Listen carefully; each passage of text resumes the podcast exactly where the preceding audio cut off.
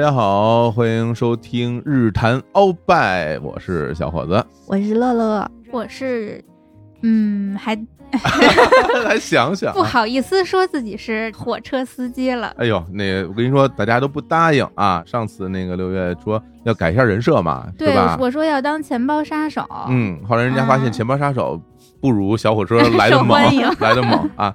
我觉得你还要坚持啊。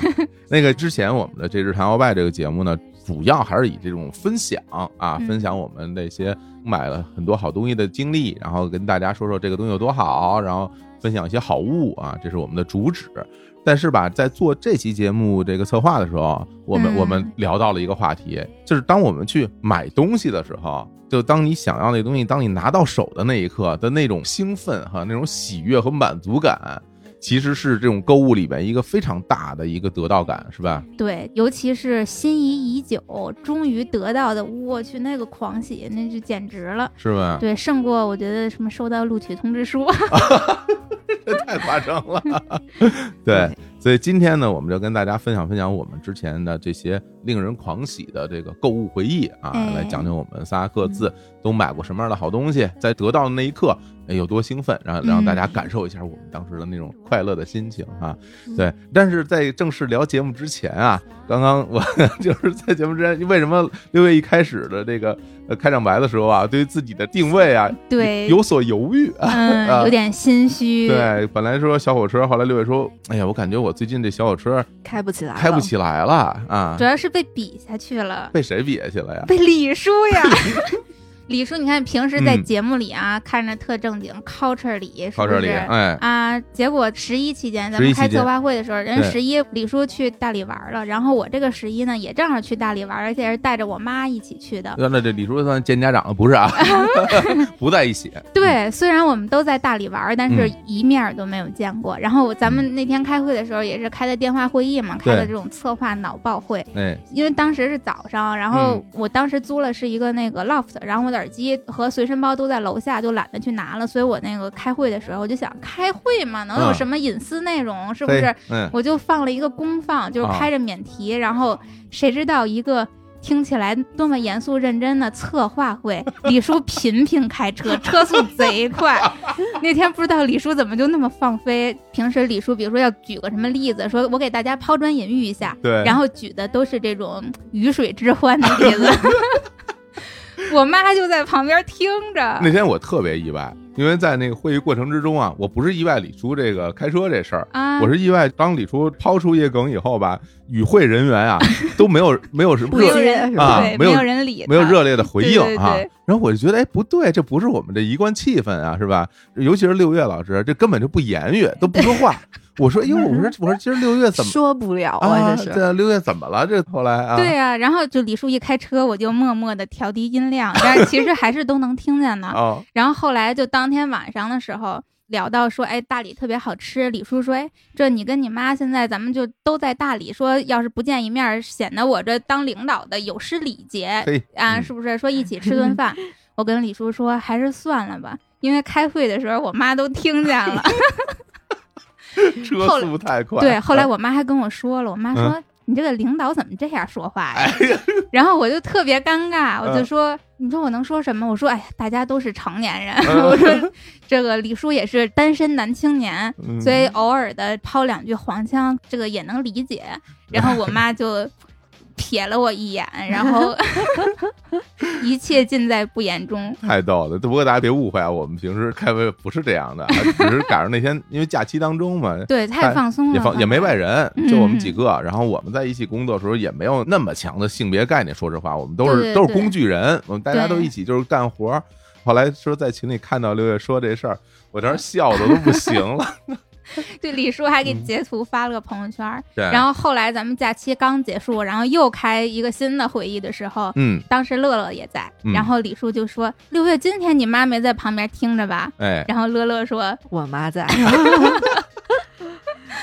对，太逗了。所以看来六月这个小火车地位不稳，哎，在节目里边我是明火车，李叔这私下里边那火车开的比我快多了呀。高铁，对李叔和谐号，我还是绿皮火车。哎呦呵呵呵，这老子特别谦虚。行啊，那好吧，那我们正式进入今天的主题哈，然后跟大家分享分享我们那些狂喜的购物回忆。然后这个我们的形式呢，借鉴一下哈，就是第一台啊，第一台聊这种回忆向的节目啊，都是这个一人说一个，一轮一轮说，这样比较好啊。这个嗯这样大家就平均分配时长嗯是吧？要不然一个人说连说三个，那可能。大家听着有点累，是吧？说的人也有点，你说完三个以后，你就听别人讲，你就没事儿干，你只能在那儿玩玩手机什么的，对，是吧？而且每个人的东西，我觉得品类差距特大，是个人风格特别明显。的确，那我们就嗯先开始啊。嗯那这个第一轮啊，这是乐乐老师，哎，哎，我先说，先来分享自己的一个哎购物回忆，来我一上来就是大件儿，大件儿啊，是吧？嗯啊，买房是吧？不是，买房啊，这个买房听起来就挺挺狂喜的。光听一下就觉得特开心，是吧？当你拿到什么房本了那一刻，对天哪！来嘛，嗯，买房还距离有点遥远。哎，那是什么东西呢？哎，我跟大家分享的是个电钢琴，嚯，因为我小时候有学电子琴，嗯，小学一年级的时候，然后我妈给我买了一个非常玩具的电子琴，就是只能单手弹，没有办法和声的哦那样子的电子琴。那也是那个就是完整键盘、短时瞄、骚西哆的那种，不是摁一个钮出一个歌那种吧？当然不是啦，哦，哦 可能是只有哆来咪发嗦来西哆，哦就就一个八度对，对对，没有没有，还有几个八度，啊大概三四个八度啊，那。不算太玩具，那可以，还是个正经电子琴。嗯可以单手弹，就是可以单手弹曲子。嗯然后呢，我就每天背着那个小电子琴去学琴，学了一段时间。哦，然后后来呢，这种电子琴课外班儿，它也是会有这个进阶嘛，就是你先练单手，再练双手嘛。嗯在练双手的时候，我就不行了，为什么呀？就琴不行了呀。哦，嗯另外一只手没地儿放了是吧？没是没没得可没地儿放摁了，再买一台，它这个合音不行，就这个琴它没有办法合音，哦就没有办法几个键发出同对对对时的声音它只能这样单响。明白对。，但是那时候就开始上二年级了嘛，然后就是学习压力就高了一些。哎呦，开始学十以外加减法。真这压力就高，你们这个感受压力能力，年轻人呀，抗压能力的练一练啊。哎，啊还有那会儿呢，你想买一个高端一点的琴，其实嗯还是有点贵的，嗯，大概嗯那个得年代两三千吧。对，那个年代感觉买个钢琴都得是中产家庭。哎呦，对对，就哪怕电子琴，什么雅马哈，就是那种电子琴，就三千块钱，对那个年代来讲，九十年代初吧，那真的是九五巨款。九六年嗯就还是挺多钱的，挺贵的，嗯，对，所以呢就放弃了这件事情。然后呢，我内心就一直耿耿于怀，一直就是想说，嗯，我其实这个双手电子琴是应该练起来的。然后就过去了很多年哦，啊，屏幕一黑，我就大学毕业开始工作了。我天儿，这 哇二十年过去了啊，对啊，我的电钢琴就是在我工作了大概一两年之后，内心一直有这么个买个琴的冲动。我。等于说这事儿就一直都没忘啊，嗯啊，对。一直记着一直买新的。对就可能我不会每天念叨的，但嗯。是就是内心有这么个想法，明白就是开心了不开心了，弹弹琴就有一种那种宣泄的感觉，就跟唱歌一样嘛。哦，所以就是很想自己弹，嗯，然后就是终于某一天下定了个决心，买了一个四千来块钱的雅马哈，还是比较入门的全键盘以及全配重的电钢琴，哎呦，就跟钢琴手感应该是一样的。这块儿我得嗯我得问问了，我自己因为没有学习过这个键盘啊嗯，这种琴类，然后这个电钢琴和这个电子琴有什么区别啊？电子琴就是它那个键特别薄，哦，就是你弹的时候就可能就哦呃质地不很轻松一。样是吧？，对，电钢琴它有半配重有全配重嘛，哦半重的键就是有钢琴的一个键的一半儿那么沉，哦，然后全配重的可能是这么说啊，这个名词我忘记了。嗯全配重就是它跟钢琴键是一样沉的，然后你使劲儿弹，它就是使劲儿的声音，就声音会大。哦。呃，，电子琴就不一样，电子琴就是你你无论多使劲儿，它都是那个声儿。哦，就是它还有力度啊，对对对，啊。它那个电子琴和钢琴或者电钢琴的声音是不是不太像呀？啊、不一定，嗯，好的电子琴或者是好的键盘也可以，就是它那个叫什么，MIDI 的啊，嗯。就是它就是有采样，因为采样也会很好。因为。这种电子的这种琴类设备啊，它毕竟不是传统的这种发声方式，因为钢琴它从结构上来讲是个打击乐，对对对，啊对对对吧？？你打完之后，它去敲那个琴弦出的声儿，然后但这个其实它是等于发声原理还是用电子的对。MIDI 的采样发声，但是它的手感和这个整个的尺寸和真实的钢琴是一样的，是这意思？是一样的。哦，这嗯样啊，对，而且还是有这个重感吧，就是你轻弹就是小声，重弹就是大声。嗯，那它是一个类似于立式钢琴是那么一个完全 cosplay 一样的，还是说它就是一个键盘，呃然后嗯，它有一个琴架，有个琴架？对，其实是比较简约的，可以立在地上的这么一个啊电钢琴。明白？但嗯它不会像钢琴一样那么厚重，然后不好搬。但琴架是比较简单的一个木架子，哦比如说你嗯如果没地儿放琴架的话，你想把它放在自己的桌子上也是 OK 的。啊，等于说可以从取琴架取下来的。对，而且也有三脚架那种嘛，比如说有的那个乐手会直接用那个电钢琴做键盘嘛，嗯然后呢，他就是直接背着就放到那种三脚架上就可以了。啊，哦明白。对，哎呀，这是几十年之后啊，终于得偿 所愿啊！对，而啊且上次去乐乐家做客的时候，我还看见那个乐乐的客厅摆着那架电钢琴，我当时还想，我这租房然后摆一台钢琴，这什么家庭？这是是那个吗？是那个哦，就是对啊，那咱们都见过啊。对哦哦哦对，然后收到了当天就还挺开心的。我是选择了有钢琴架的那一嗯款，然后以及钢琴凳嘛，我就特别开心的开始自己叮叮咣咣的开始把那个钢琴架装上。哦，呵，哎呦，还有钢琴凳儿，我天！对，钢琴凳看起来就很高端了，就看起来 对对对，然后那那个电钢琴有盖儿吗？就是像那个钢琴一样那种啊可以盖儿倒是没有，哦没有盖儿对它没有那么大的盖儿，好像有个那种键盘盖儿。呃，它有那个曲谱架，嗯，哦。对，，然后那个有个布罩子可以罩上。那我发现了，嗯这个所有的配件里边啊，最像钢琴就是那钢琴座儿了，就是 是吧？你哎看这这很有可能就是那个钢琴座，当时我给了我很大震撼。这乐乐这家世不俗对呀，这看这座啊，钢琴座可以坐俩人，可以四手连弹。嚯！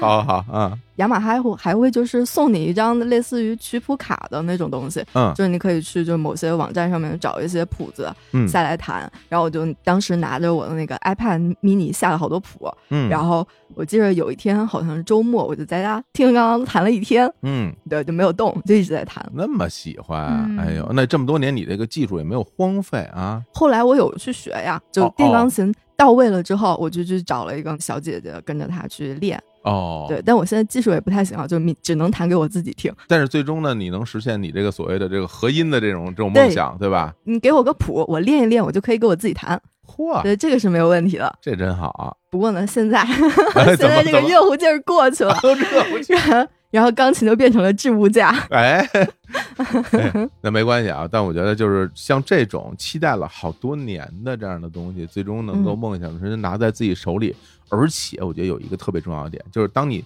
再次得到这个东西的时候。你并没有失去快乐，我觉得这个事儿其实特别重要。嗯对，所以我听乐乐说，后来又得到这个电钢琴，然后又特别快乐那种心情，还弹一天，对我，觉得太难得了，真有点羡嗯。慕，我就觉得特好，特别好。哎，所以其实嘛，就还是得及时行乐。大家手上嗯有钱就赶紧花出去啊，没想买啥赶紧买啥。我跟你说，人生就是有很多的这种，哎呀，当你想要那个东西的时候，对，你这其实是难以弥补的你。没对对，虽然能够弥补这个物质上的缺陷，但是是心理上的那种感觉嗯确实很难满足的时候，是，所以嗯说大家有时候老会讲说，人生可能就是充满遗憾。然后我觉得这个是一个没办法的说法。你很多的那种遗憾，如果不经历的话，可能人会变得更好一点儿。但这没办法。六月，六月来讲讲你这个物品是什么物品？哎，我这个物品有点特殊，非常的难买，嗯，而且我想讲的可能是以这个物品为代表的一类物品。哦，它是什么呢？它是老照片。这什么东西？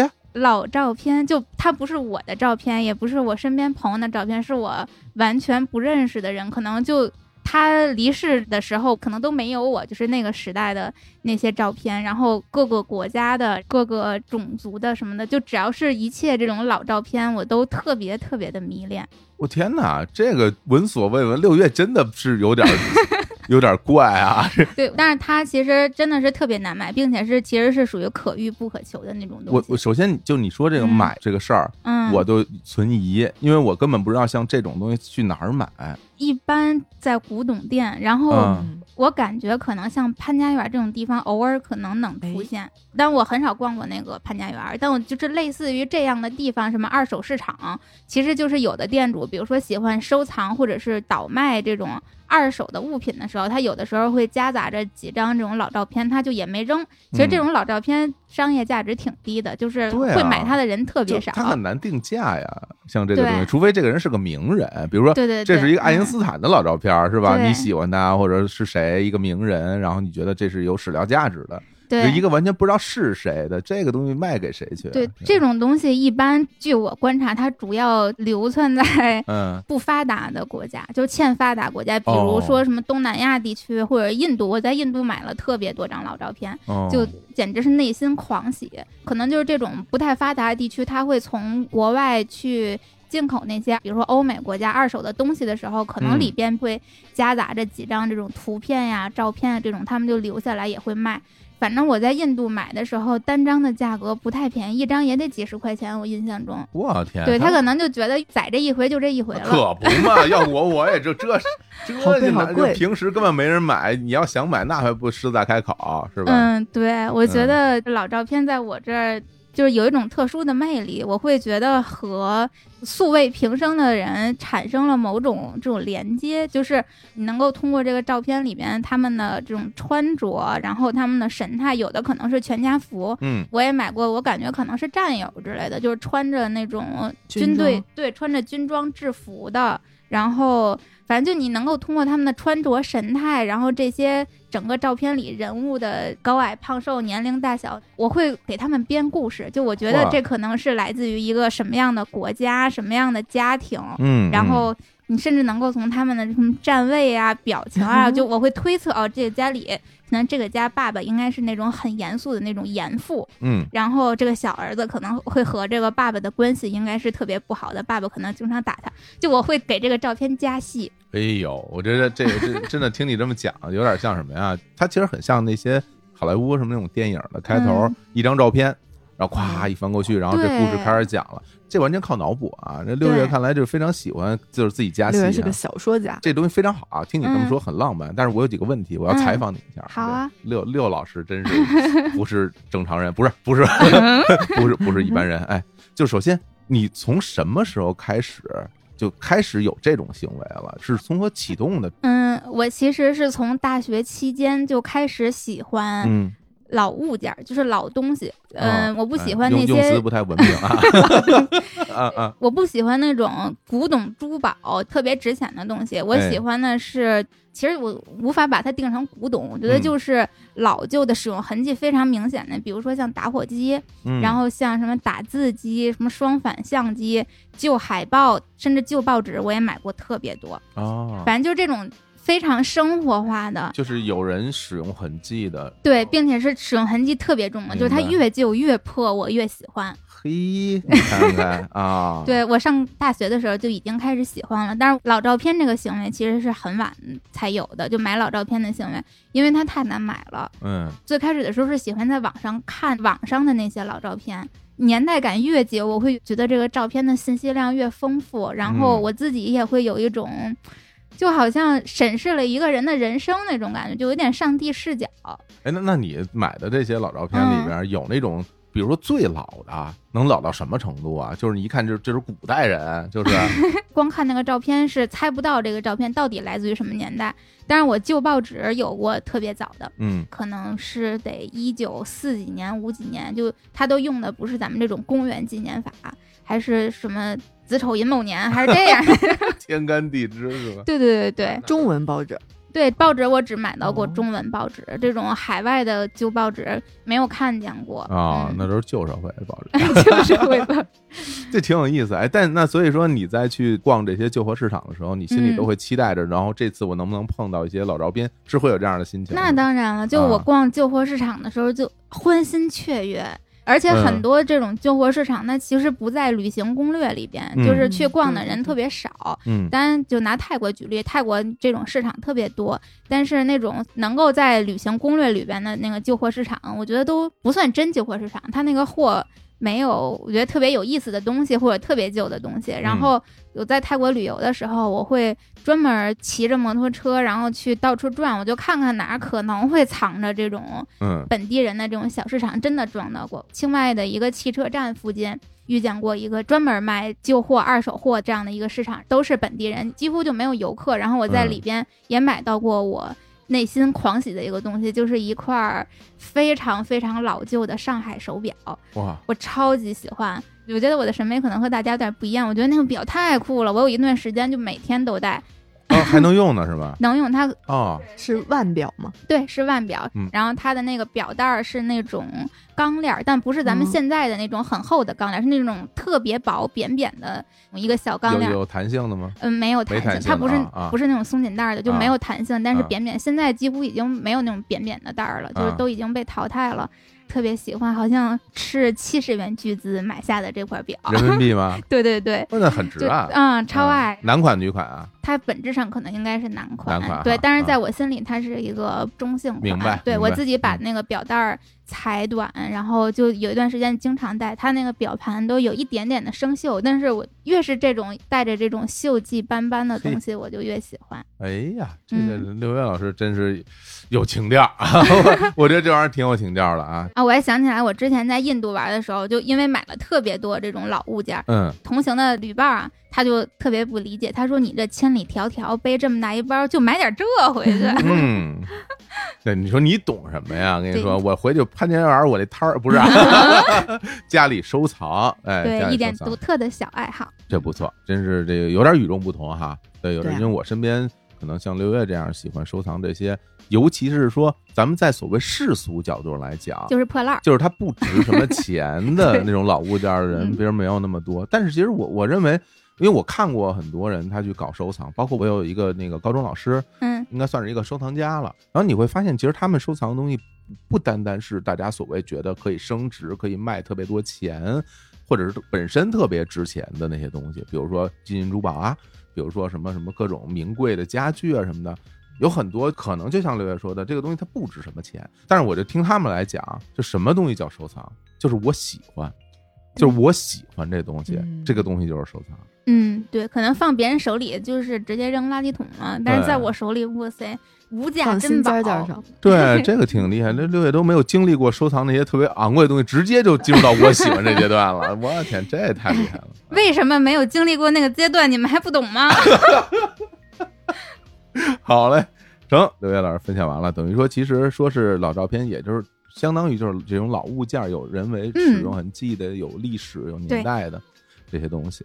好，那我来分享一个我的这个经历哈。嗯我这经历啊，就是要追溯一下，就我比较小的时候啊啊，就是我上那个中学、初高中吧，大概到那个时候青春期，我觉得我吧物欲挺强的，就有好多东西我都特想要，呃是而且我特嗯别容易被那个广告所感染，就电视上看到呃电广告视购物，对对，不是电视购物啊，什么电视购物？就电视上那些广告，看着那些广告那些商品，我都特想要。就比如说像我的同龄人，大家都听过一句广告词，就是叫张德培信赖飘柔什么的，就类似于这种。你看到那些东西，我就特想要，然后包括那种饮料易拉罐、可口可乐，啪一打开，我就想 想喝。啊是吧？对，就是我特别容易被这些广告所吸引，然后有一段时间，我就被一个运动品牌新嗯出的一款产品就迷住了。嗯，就你你当年是吗？当年啊当年就是上中学的时候，这个东西它是一个沐浴露。嗯，其实那个时候你在家里边洗澡什么的，可能都是用什么打肥皂的打肥皂。首先原来是用什么肥皂、什么舒肤佳什么的，然后家里用的沐浴露都是父母用什么你就用什么，嗯对吧？嗯我们没有什么挑选的资格。对，尤其是男生，嗯像要用什么沐浴露，给你一块肥皂 就不错了。所以说，就是那时候也没有什么可挑选的余地。但是我看到那个品牌的沐浴露，我感觉就是我喜欢的那个运动员，然后嗯用这个，然后大家都什么洗完之后，歘的水就从身上就就飞起来了，什么整个往后一仰，浑身哎那、呦，那个什么水就变成水珠，然后就就嗯挥洒了，然后整个人换上一件崭新的什么运动服，健美的肌肉，然后嚯，荷尔蒙爆对，棚对，荷尔蒙爆棚，嗯。然后当时觉得我这这玩意儿我也想用一下，我也想试试，因为我自己本身，我上高中的时候啊，我们学校没有条件踢足球，不允许踢足球，谁踢足球就处分你啊。嚯，还这处分你太霸王，了处分你对就是你，你只要在学校里踢着足球，首先把你足球没收，然后就给你处分。就是嗯当然，那个教导主任是这么说的，也没见他真处分谁，嗯但是他就老拿这事儿吓唬你，所以后来我们给我们给他起个外号叫“处分天使”，处分天使这是为什么呀？因为他会觉得，就是你在学校里边踢足球可能会伤到同学，啊或者踢碎玻璃一类的这种，嗯反正他不允许你踢。所以我们那时候就只能打篮球，在学校里篮球场哦挺多，然后大家在。大家就打篮球，就是我也没那么喜欢，但是喜欢运动嘛，那篮球是篮球吧，然后也就打了几年篮球。所以那个时候我就在想，我要是啊用那么一套这个啊这个沐浴露啊，然后那那设备弄完之后，我在篮球场上，那我觉得是这个清风一般的存在，因为你知道大家那时候就一身臭汗，是吧？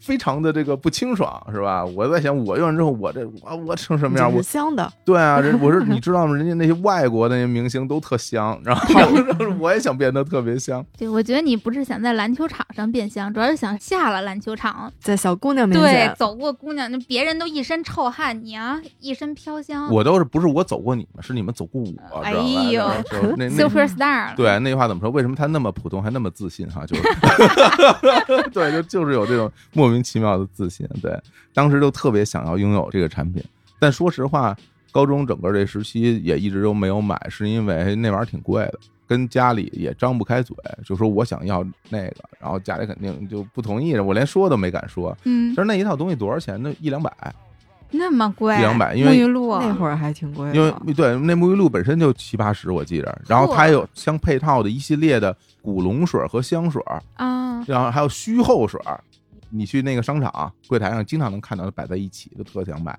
但后来我就什么时候真正买了这套东西，都得是我上大学，要么就是大四，要么都已经毕业的时候，嗯，我才真的去买了这么一套东西。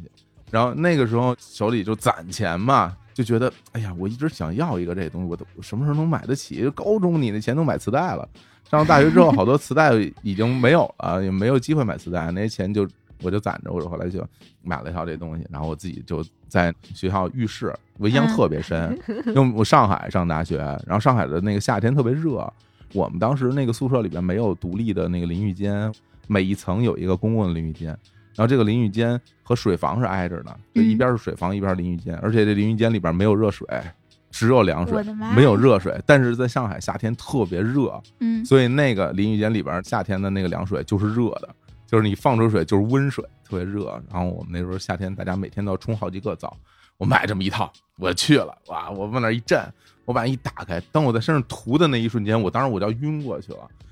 这玩意儿幸福的晕过去这玩意儿对幸福的晕过去，这玩意儿也太香了，被熏的啊，呃，不是熏的，就是幸福，就是这东西，这东西怎么这么香、啊？不是是撞脑袋的那种香，还是你觉得哇塞就好闻，感觉自己浑身散发魅力的那种香？就是因为我觉得是好闻的，而且嗯比我想象好闻的那种浓度要高，哦，它特别香。对，因为沐浴露嘛，沐浴露对对对，就特别香，我抹啊抹完之后，然后水一冲，冲完之后我身上还是香的。我天，我跟你说，我光着膀子我就回宿舍了，我就 就觉得身上特别香，我觉得这太爽了，这个嗯这个味儿必须得让你们闻闻。对啊，然后我就回去换上一件那个新的 T 恤，我印象嗯特别深，换一新 T 恤，然后我就开始在我们每个宿舍走，觉得自己我看看太有魅力了，对？对，就开始每个宿舍进去就跟他们聊天儿但实际上我不说，我想让你们主动说 啊，让你们哎主动来。哎，今天你怎么这么香？对，就让就是你看那屋那俩人是吧，正在打游戏，我啪我就进去了，我就往他身边一站，我就看你打，等着你们说是吧？然后然后基本上打游戏人根本没人理你，你这找错对象了，直男，直男能对啊？是不是？谁会注意呢？对呀、直男连你剪头发都看不出来，能闻出来你换沐浴露了。你这应该直接上班里找女同学，什么请教个问题啦，要不要中午一起去食堂吃饭了？你这找错对象了。哎呀，还那那没关系，我那时候就是想让他们这帮人闻闻。后来终于啊，有我一个特好的一大学同学，他住我斜对门，我我上他们屋了，然后他说：“哎，可以啊，哎，挺香啊，你这个。”我说：“怎么样？”我说这：“这味儿可以吧？”然后他一转身，从他那个柜子里边拿出来一瓶，是这个吧？哎呀，我原来是同道中人我。说：“我说是是是，嗯，这是不错，这是挺像，我也在使着。”哎呦，后来一想，哎呀，真挺有意思，这段印象特别深。所以就是在那个时期，你说这个东西它算什么呢？其实算是一种你对于日常生活以外的一种追求，也就是说，它本身这个东西可能不属于你本身的这个生活，嗯你的生活可能就是学习，因为像中学生，但是你看到了，你知道这个世界上存在这样的东西，而且被你喜欢的那些运动明星他们的那种号召，你就得到了一个那种连接，你会觉得我喜欢他，他用这个东西，我也想用这个东西，就是其实是没道理的，其实是说人家能用，你不见得你就能用，但是我就是想用。嗯你觉得你用完了之后和他们就更近了一步，感觉我就啊吴彦祖喷这香水，我喷上我对对马和吴彦祖就对，很接近了。因为因为 因为有时候父母会跟你说，人家是什么人，你是什么人，你凭什么跟人一样？当然，我心里边永远会想一种想法，就是说我凭什么不能这样呢？嗯，对我为什么不能成为这样的人呢？就好像说人说人家那玩音乐的人有多少能成名的，你凭什么觉得你能成名？那我为什么就不能呢？对我为什么就不可以呢？所以这个就是我当时那种，你说算叛逆吗？我也不知道算不算叛逆，就是会有一种不太甘心。对，对，所以当时买这个东西，最后拥有了这个东西，然后我喜欢的就是每天都在用，而且我们那不是跟你说吗？那在学校每天都要冲三四个澡，我用三四回，就你这是为了冲澡而用沐浴露，还是为了用沐浴露而冲澡呀？搞不清楚了。但是就特别喜欢。后来的确像你所说的，有的那个班里就是女同学嗯，也能闻得到，但是哎呦，你想这时代就不一样。那个时候女同学闻到你身上那种香味儿，她们会发出有点不理解，甚至有点说这个人怎么这么香的那种心情，你明白嗯，吗？会调笑你，哟，今儿够香呀。对，就是他，你就是哎呦，挺骚气啊，对对 你能感觉？他他的那种反应，不是一个正面的给你鼓嗯掌的反应，而是一个说，哎呦，这人怎么这么香？是那样的一种反应，可能也是那个时候嗯可能这样用让自己很香，男生比较少吧。对，现在我要是碰见一个男生，就身上气味特别好闻，我会觉得，哎，这个男生有品位，哎懂生活。时代发展了，对就是大家其实对于各种东西的这种理解都不再像原来那么狭隘了，是吧？对，当时咱们聊穿搭心机那期节目的时候，当时还说了，我觉得就是香水对于男生来讲作用特别大，就即便你不会打扮然啊，就像小伙子一样，哎每天就 对，就大 T 恤、大裤衩，是不是？哎，但是，一旦喷上香水，我就会觉得有。第一，你跟我这次见面重视我，嗯是精心打扮过的。嗯第二，我会觉得你这个人有品位，时尚达人。对，这不是嗯普通的大裤衩，是吧？是非常香的大裤衩。对对对，所以这回啊，就是前两天，当六月啊，把一个产品啊交到我的手上之后，哎，又给大哎呦家带产品。我瞬间就有点感动，因为这次六月拿来的这套产品也是我们下面要说的这个产品啊，和我刚刚说的其实是很类似的一系列产品啊。嗯，这是来自 STR 八，对、啊这个品牌，可能对于咱们现在国内的消费者、国内的听众来讲不太熟悉啊，因为他们去年其实才正式进入中国市场的。啊，但是其实这个品牌母公司集团公司是一个一九三几年非常老牌的公司，然后嗯 ST 二八这个产品线也是一个有二十多年的历史了，并且目前是一个畅销全球五十多个国家的这样的男士香氛品牌。哦，他专门做男士品牌的，，对专门做男士香氛的，而且啊他们 ST 二八所属的这个集团公司和雅诗兰黛他们都有共同创立的公司，就是实力特别强。雅诗兰黛我知道，对，哎雅诗兰黛大家都熟悉吧？对，但是这个品牌，因为你知道啊，嗯我呢就是比较认这个代言人的，对你这电视购物我什么电视广告爱好者啊，我是比较认这个代言人的。请问这个 STR 八啊，代言人究竟是何许人也？哎，那这说出来牌子可大，我跟你讲啊，嗯，全部都是世界顶级大明星，跟我似的，不是？跟你没法比，你宇宙天团大明星。哎，我跟你说，他们家都有谁啊？啊，莱昂纳多，呃，迪卡波里奥啊，牌大不大？小李子是吧？对呀啊啊，布拉德皮特，果然都很果然大牌。果然。全部都是世界级男神呀，而且都是那种嗯非常具有男性魅力的的确。这些都是那种有强烈雄性荷尔蒙的这些男明星。对，全都是女生尖叫的男明星呀。嗯然后嗯嗯这两年他们换代言人了，这两年代言人你肯定更熟了，啊，是那个 NBA 最具价值球员字母哥。我字母哥现在可火呀，这对非常火啊。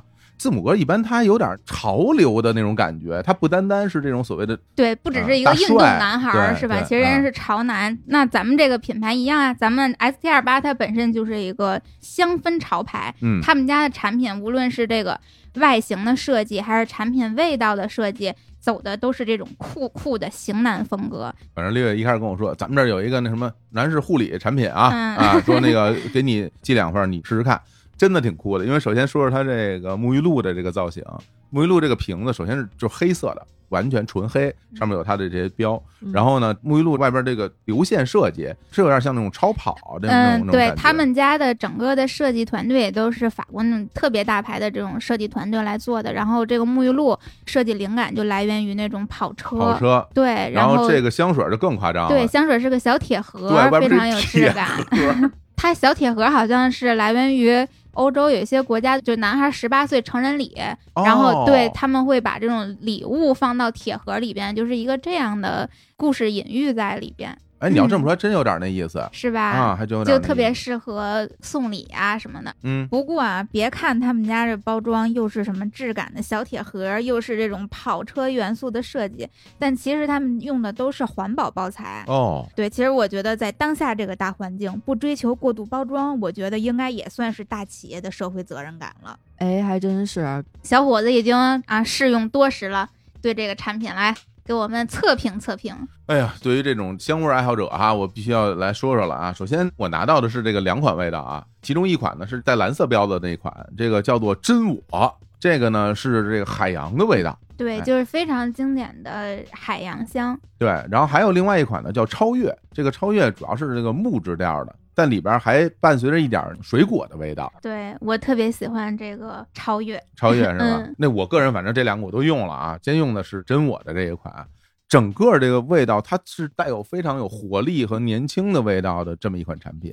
对，我自己最喜欢的味道也也是这个方向的味道，嗯，对对你就是这种啊，又踢球又对，就是运动型的。对对对然后我自己是喜欢这种味道的。当然，我现在有时候出来什么见见客户什么的，可能穿的人模狗样的哈，然后整个人见起来什么所谓的什么稳重，嗯，但实际上我的内心还是这样的。对这个香，我刚才有拿起那个香水瓶闻了一下，嗯就是非常阳光有活力的男生从你身边经过的这样一个感觉。对，吧感觉特别像男生打完球，哎然后白 T 恤就湿湿的糊在特别漂亮的肌肉上，然后头发也特别湿，然后迎面过来的这种感觉。Yes，嗯，就是要要耶耶耶，对，这款好像是字母哥特别喜欢的。嗯意思爱，意思爱，说的就是我啊！你们的感受很很准确，因为真我这款产品官方的定义就是这样：勇于挑战自我，始终遵循个人节奏，且追求精致生活，用独特的海洋气息衬托干净舒服的阳光男孩形象。哎呀，这说可这说的不就是我吗？而且我让我妈闻了一下，啊我让我妈闻了一下，因为我用完之后，我就走我妈身边，我说：“喂，妈，怎么样？这味儿感觉怎么样？”妈说：“哎，挺香，又喷香水了，是不是？”我说：“这个我买一喷香水啊，这是我只用了那个沐浴露。”我妈说：“哟，这个闻着跟用了香水儿味道一样。嗯，”哎，这个沐浴露我用的时候啊，有几个挺深的感受啊。首先，它是那种啫喱材质的，哦，特别清爽，对，很清爽，对，然后涂在身上其实还有点凉凉的，就感觉特别爽。冲洗完以后吧，就是洗的很干净，而且没有那个，哎，那句话怎么说呀？是叫假滑吗？哦，是啊干净不假滑，这是我们啊女生一般美妆博主测评洗面奶都这么说。哦，对，嗯不是那种感觉特别贼的那种滑溜，是吧？我只能这么形容。但色吗？应该也不涩涩不涩，哦对，但也不是那种嗯滑，因为那种滑的那种沐浴露我也用过，用完之后我就感觉好像没洗干净似的。但这个嗯就是感觉我，洗的特别干净，清清爽爽。对，因为他们家配方也特别环保，都是零硅零添加的，哦不含硅，所以你不会有那种特别假滑的感受。哦，而且像我这种啊，平时特别喜欢运动的人啊，用这个就特别合适。因为你像我平时跑跑步啊，然后踢踢球，身上总是会有很多汗啊，那种油脂啊什么的，包括有时候能够有那种析出的盐分，我能感觉出来。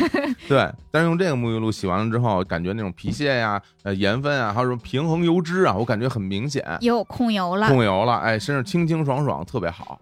除此以外，洗完了身上还特别香。对，因为本身 ST 二八其实是一个香氛品牌嘛，嗯然后他们做的沐浴露这一条线都是和香水儿本着几乎是一样的味道，哦就是同样的名字，比如说超越，超越这一款它就又有沐浴露线又有香水线，味道上几乎是一样的，只不过香水儿可能味道前中后调会更细腻。留香时间更长，你应该喷了一段时间。如果你喷到衣服上，就嗯不说皮肤上，喷到衣服上，能留个两三天的时间。嚯，反正我喷香水习惯就是喷在衣服上多一点，因为我要保护我的皮肤，就是。而且它的味道不是很浓，就不是说大家闻到起来就是特别熏鼻子那种很很浓的，干净的其实干干净净的味道嗯味道，然后我个人还是很喜欢的，而且就是的确是给了我一种很放松。就是我喷了之后，我不会有那种拘束感，因为香水不同的味道，它会给你带来不同的场景。像喷了这个东西以后，我就感觉我是一个非常日常的，或者有点运动、很放松的一个状态，嗯对，也让我自己很觉得很舒服。哎，那个松木柑橘调的那个银色款的超越，你喷了吗？嗯那个味道我特别喜欢。喷了，喷了，喷了。那个相对于这个海洋的这个味道，嗯其，实它更有一点书卷气，我能这么说吗？干干净净的啊，，对，它特别干的，特别清新，就是对比较清爽，然后有一点点清冷的感觉，就我觉得特别像什么，有一点冷峻，嗯那种嗯，思考型男神的这种感觉。就白衬衫那种，对我特别吃这个类型的男孩啊，儿。你喜欢这种类型的？对，这两个方向的确有点不太一样。嗯，前一个这个真我还是比较有活力的那种，更显得有那种运动感。那这款超越呢，的确是像六月老师所说啊，就显得有点有点冷感。对，就是哎呀，给我的感觉有一点点闷骚，又纯又欲。哎呦，哎呀，就我真的特别吃这种，我之前一直都特别喜欢这种木质调的男香，我自己其实也都会喷这种香水儿。啊，然后可以给大家讲一个小故事吗？哎呦，好啊，啊对，开车吗？这故事呃，犹豫一下，不开车，但是也比较私人。啊，你你对对对，一个私人的小回忆，好，就是我之前上大学的时候交往过一个男朋友，他是我身边我觉得是我遇见过的第一个喷香水的男生。哦，然后当时就我们两个人在一起时间不长，然后有一次呃约着一起出去玩儿，然后我在洗澡，他就等着我嘛。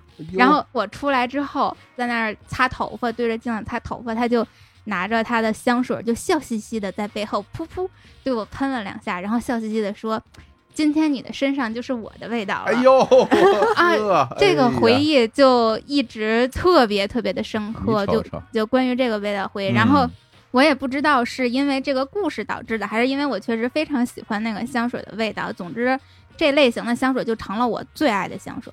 我觉得这可能也是香水的一个作用嘛，香水就真的是因为气味它是一个熟悉的东西，对对对吧气味真的在记忆里边，可能你平时注意不到，但一旦你能够想到它在记忆里边占的分量实在是太重了。嗯刚认识一个人的时候，我会先通过他身上的味道去判断这个人大概是一个什么样的性格的人。嗯。然后说回来，这个超越这一款啊，因为它本身是一个木质香调的这个香味儿啊，嗯因为我自己平时也会用木质香料香味儿的这种香氛产品，那它有一点不一样的是呢，有很多木质香调的，它会做的很极致，就是它完全往木质那方向走，啊，甚至最后它还加一些皮革什么的，对，那种太成熟了，那种太严肃了，那种就是真的是会有距离感。然后，但是。这一款呢，它的木质里边还包含了一些水果，柑橘芳香的那种水果味儿，嗯。很淡淡的，所以这个东西它会给你首先给你一种年轻感，另外对对对它会有点拉近距离，你明白吧？哎就是就是我不是那么想跟你保持特别远的距离，我如果你想亲近我也可以，就是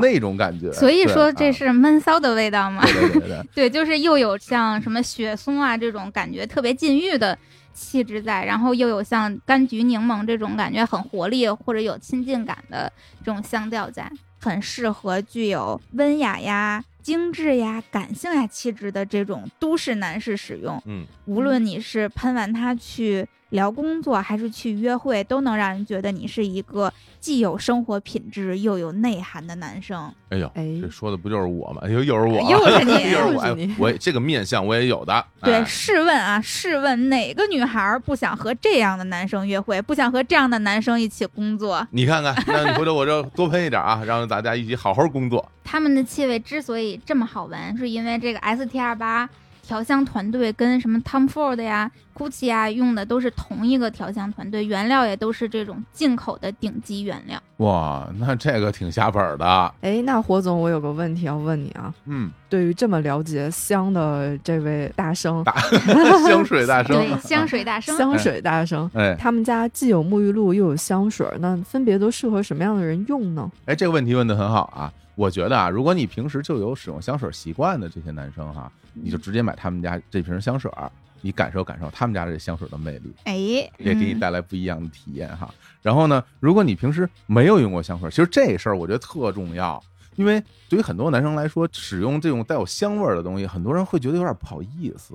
很多人他不敢走出这一步，你知道吗？嗯，他很难说，哎呦，我身上如果香水，会不会有人说，哎，就你怎么那么香什么这种感觉？那所以说，我觉得你想尝试身上带香味儿的这种体验的话，那我觉得你可以从他们家这沐浴产品沐浴露先开始体验，因为这沐浴露在用的时候，你能闻到自己身上那种香香的味道。那它当然没有像香水那样留香时间那么长，但当你从浴室出来的时候，你能知道啊。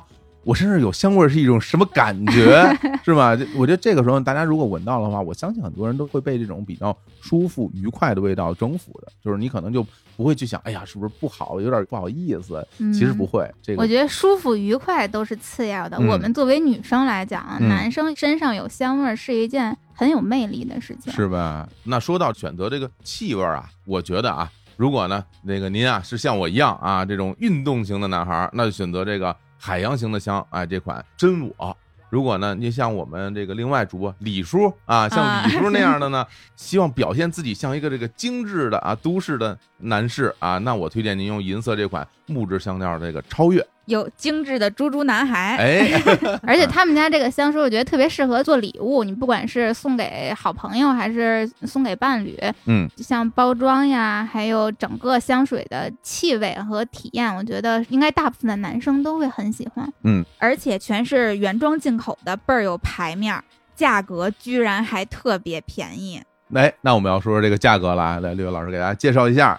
这次价格是真的很实惠，并且全部都保价双十一啊！嗯先说这个香水儿，它是五十毫升的，嗯原价二百二十八一瓶，本身原价就不算是价格特别高的了，我觉得在香水里边。对，但是咱们日坛专属价才一百七十八一瓶，哎呀，非常便宜了，在香水这种产品里边。嗯然后这个沐浴露呢，它是原价四十九一瓶，九十八两瓶，咱们日坛公园的粉丝五十八两瓶，五十八两瓶，多便宜啊！对你去这个超市，你随便买个什么随便买破烂沐浴露，不都 对，都得这个价而。且这是两百五十毫升一瓶的，其实它容量并不少啊，对，简直是超值！太好了。而且大家现在买都不用等什么双十一又拼单什么又满减，哎，太费劲。现在买早买早享受。真的，像我们这种男生，根本我算不清楚那玩意儿。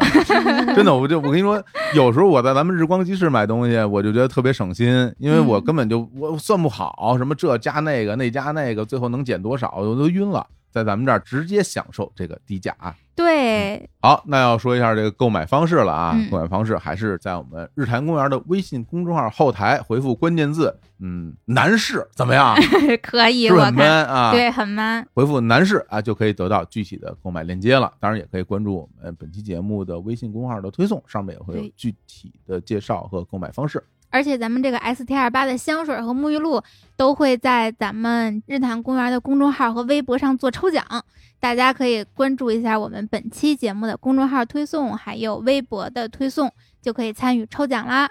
好，那我们这个 ST 二八啊，男士这沐浴露和香水给大家介绍完了，那我们来听首歌吧。嗯，哎，第一趴也讲完了，第一首歌我选了一首我非常喜欢的歌手唱的歌，歌手名字叫做徐佳莹，哎，哟啦啦徐佳莹，她有一首名曲啊，就叫《香水》，切题。非常的应景。来，我们来听这首歌。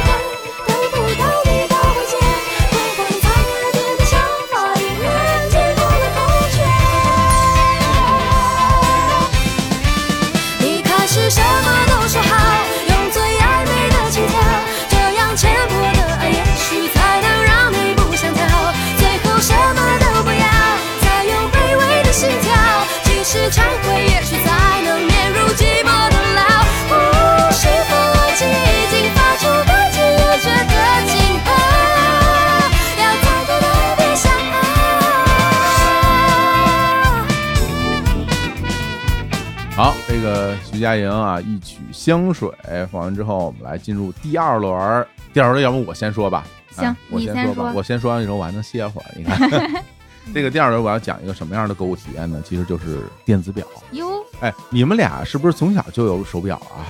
是呀，哎，我怎么觉得你这梦寐以求的东西怎么都这么好实现？沐浴露、电子表，这值得心心念念那么久？跟你这个物欲有点，我这么跟你说，这你看出来了吧？真的是这个社会发展啊！你别看我比你们就大不了多大哈，大不了几也就是年。十几年吧。不能这么说。对，其实比你们大几年，这个整个我的童年跟你们就没法比。那现在不是老有人说那句话，说你们这帮小年轻人都享了福了。我跟你说，我小时候那个物质生活真的没有那么丰富啊。嗯为什么想要电子表呢？其实那个时候是上小学的时候，有的时候会看到另外的同学带来一些比较稀奇古怪的东西，觉得大家都会觉得很好奇。比如说，有的同学会拿那种自动铅笔盒，嗯，摁各种按钮，然后啪啪啪弹出很多机关的那种、那种铅笔盒。嗯。最开始那种铅笔盒就是日本那边有，所以有的同学他们家可能是爸爸妈妈有的时候去日本出差什么的，他们，会带回来。这在同学眼中那那真的就是王者，就是王者。然后那铅笔盒都能支起来，各种那样的。然后有地儿放橡皮的，有地儿放笔的，有地儿放尺子，还两面的。嗯我们就只能用一个那种小铁盒小铁盒，小铁盒 打开之后里边呱呱晃，然后打开一看，你铅笔都断了。对，那个时候就觉得特羡慕。然后后来也是第一批有电子表的同学，其实应该也都是从日本带回来的。那个时候咱们国内的这种给小孩儿使用的电子表都没有，没有啊，卖的。你小时候都没有小孩电子表，没有，根本没有卖的。所以那时候看有同学他就会带一块电子表，然后那电子表呢能显示时间，然后摁一下还能显示星期几，嗯，还有另外有的是有一个钮摁一下它能发光，对，就是表盘内部有一个那个小、哦对对对。小灯，它能给你照亮，是对吧？晚上可以看时间用。对我那时候觉得，我这手表这东西真是太了不起了，太帅了，就是我也特别想要手表。但那个时候我跟你说，就真的没地儿买去。这不是说你买不起的问题，就没有，哎呦，嗯没想到咱们差这十几年差这么多。差特别多，差特别多。我小时候都能有柯南那种一摁砰就开盖儿那种电子表天了。哪！然后后来呃，陆续的我家附近的那种商场有卖的了，就是在我也是上小学的时候有卖这种小孩儿的这种电子表了，但价格都挺贵的，我已经不记得多少钱了。但是从我妈的这种表情上能看出来，那个东西挺贵的。一般我在那个柜台前面就流连忘返，不想走的时候，她就会拉着我走。就我说我我想要这个，还没说完呢，走 回家。真的就是到那个时候想要到什么程度啊？就是我们有几个同学大家都没有电子表，然后就互相帮忙用圆珠笔在你的手上画一个，太可怜了特别可？怜吧？就是真的就是画个表盘，然后上面啊画上那个指针，然后还会画上表带儿。那时候你几岁？二三年级那时候几岁？太可怜了，现在可能啊只有三岁的孩子才会画电子 画手表。八九岁什么的，那时候大家就是相互画，拿着圆珠笔在手上画。有的时候就比如上午画一个吧，然后下午再涂了重新画，因为时间变了嘛。嗯，就是上午是上午的时间，下午就换成下午的时间，所以就特想要。一直到我多大了，可能都得四五年级那时候，那那个时候这个电子表这种产品其实是从广州那边有好多这种产品进到北京开始卖了。嗯然后我就终于有一年啊，考试之前我就跟我妈说，我说我太想要一电子表了。我妈说你要是能考双百，哎，我就给你都这样我就给你买一个嗯。我说那双百对我来说不轻而易举，这双百随便考，随便考就是双百。最后考完试啊，我这个嗯拿到了成绩，不是双百，语文一百啊，什么数学九十九。嗯，我说我说就差不多，就差一点儿，就成吧，就当双百吧。哎，我妈说好不好？我这看你也特想要，那就带我到家附近那商场买了一个电子表。哎呦，我印象特别深，那电子表放在一个纸盒里，纸盒的包装，嗯然后从里边抽出来戴在了手上，然后那表带儿其实还挺长的，也是那种塑料的那种表带儿，嗯嗯，再戴上以后，然后是一个方的表盘。然后我就摁了一下，那灯啪就亮。哎呦，我当时我心里边我我的心都亮了，对吧？这太亮了，太亮了！而且我感觉我印象中应该是那种偏绿色的配色，嗯，然后那个灯也是偏绿色的那种灯，摁完以后绿了吧唧的那种悠悠的那种，然后就觉得特别喜欢。然后终于拥有了自己的电子表。戴上以后就就不摘下来了，睡觉就戴着。洗澡了，洗澡不，那时候我们家都没有条件洗澡，我们家没浴室，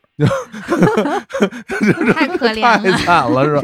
我小时候是住平房，家里没有浴室，你只能去公共的那种浴室洗澡什么的，就带着不不摘。他让你成为同学中的王者了吗？其实并没有，因为大家都有嘛，但是又很开心嘛。那其实我拥有电子表的时候，大家其实已经不太流行电子表了，大家已经开始流行，你不知道你们有没有见过，就是那种秒表，一种怀表。啊哦，我小时候也流行过什么小熊的，什么花朵的我我们那时候就流行那种怀表，就像体育老师戴的那个，嗯，然后测大家跑步跑多长时啊间种。那么大个儿的那，就那么大个儿的，不是那种金属塑料的。然然后后来那个东西也开始流行了，有的比较新潮同学他们已经开始买那种，我们管这叫跑表或者秒表，就那个玩意儿，然后挂个绳挂在脖子上。但没关系，我已我已经拥有电子表了，这个跑表还远吗？啊，未来这可期呀、是不是啊？哎，然后当时就带着以后就哇，就每天就高兴的不行，然后上课什么的也看。老师说你你是不是特想下课呀？你 成成天就带着表在那儿看。那但是现在想起来，真的就是那种期待已久，最终得到了这东西的那种满足感。我所以这表一直陪伴了我特别长时间。后来它电池也没电了什么的，我还专门去找那种修表的那种师傅帮我换电池什么的。当然，最后我拥有了其他的更好的，比如有我有秒表之后，电子表就被我摒弃了。但这是后话了，这是后话了。等你用秒表的时候，同学们是不是都用上更高级的表了？哎呦，真是！我觉得表这个东西啊，其实说实话，对于小孩来说有一种莫名其妙的吸引力，我也不知道为什么。我是因为同学有，我也想有，还是说我真的就单纯的想拥有一块表？这种心情我已经搞不太清楚了。甚至在有一段时间，因为我没有电子表，我偷偷带我爸妈的表，就是他们的就是像你说那种特老的那种机械表、表带那种，我戴手上根本就往下掉，因为特别宽大什么的，给你感觉特别不一样。因为那个东西明显感觉是他们的，那不是属于你的。我好像就是那那种私人物品的拥有感，可以给你带来很大的快乐。嗯，对这就是我和电子表之间的故事。哎呀，这感觉怎么这么惨呢？对，就是太心酸了吧？哎，有点心酸。来，六月老师说说，你这回要说什么呢？我这回的东西更厉害了，嗯我这个东西没有真正的花钱，嗯对，算是艺术家做的周边小手办、小玩具，就是一个这样的东西。嗯我上大学的时候特别喜欢一个，嗯，比较难以定义他到底是摄影师还是画家还是诗人还是什么，就姑且把他说成艺术家。他叫马良，估计很多听众也知道他。哦，然后我上学的时候是非常非常的迷恋他的，因为嗯众所周知，我喜欢那种少年感很浪漫，或者是就有点不切实际、理想主义的这样的人。嗯然后马良就是一个有绚丽的想象力，然后特别理想主义的这样一个艺术家吧。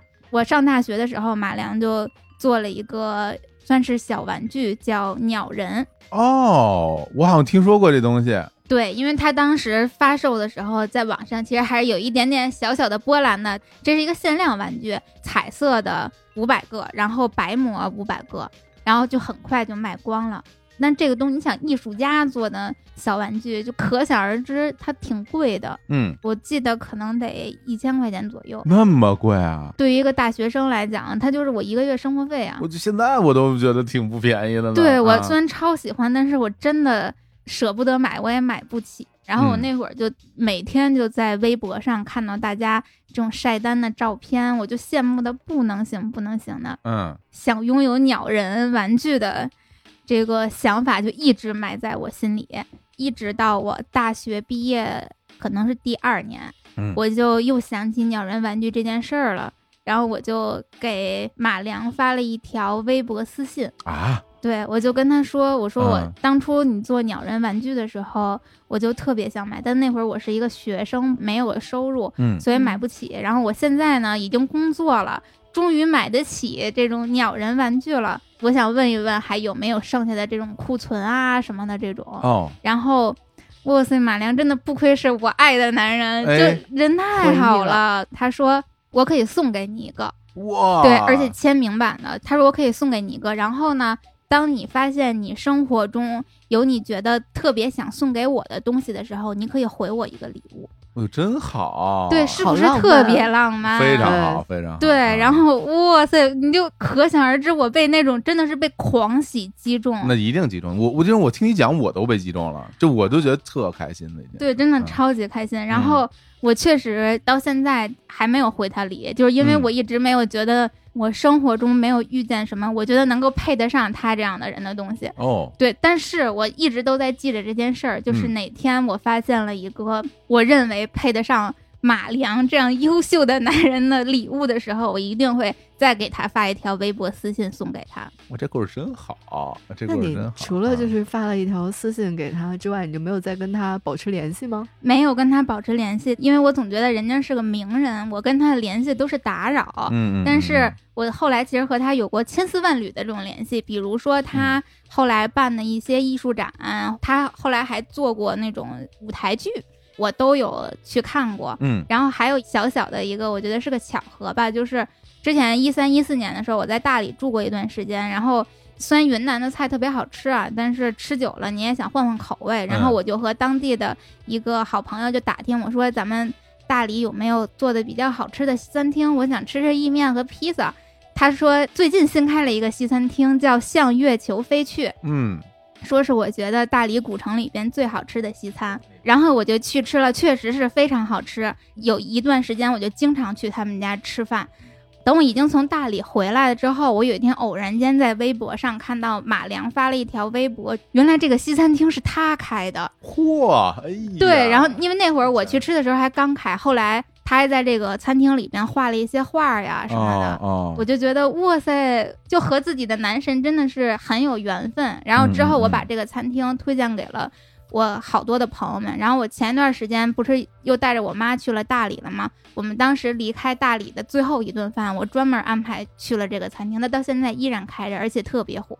真好，嗯，就哎不愧是我爱的男人，连餐厅都开的这么好。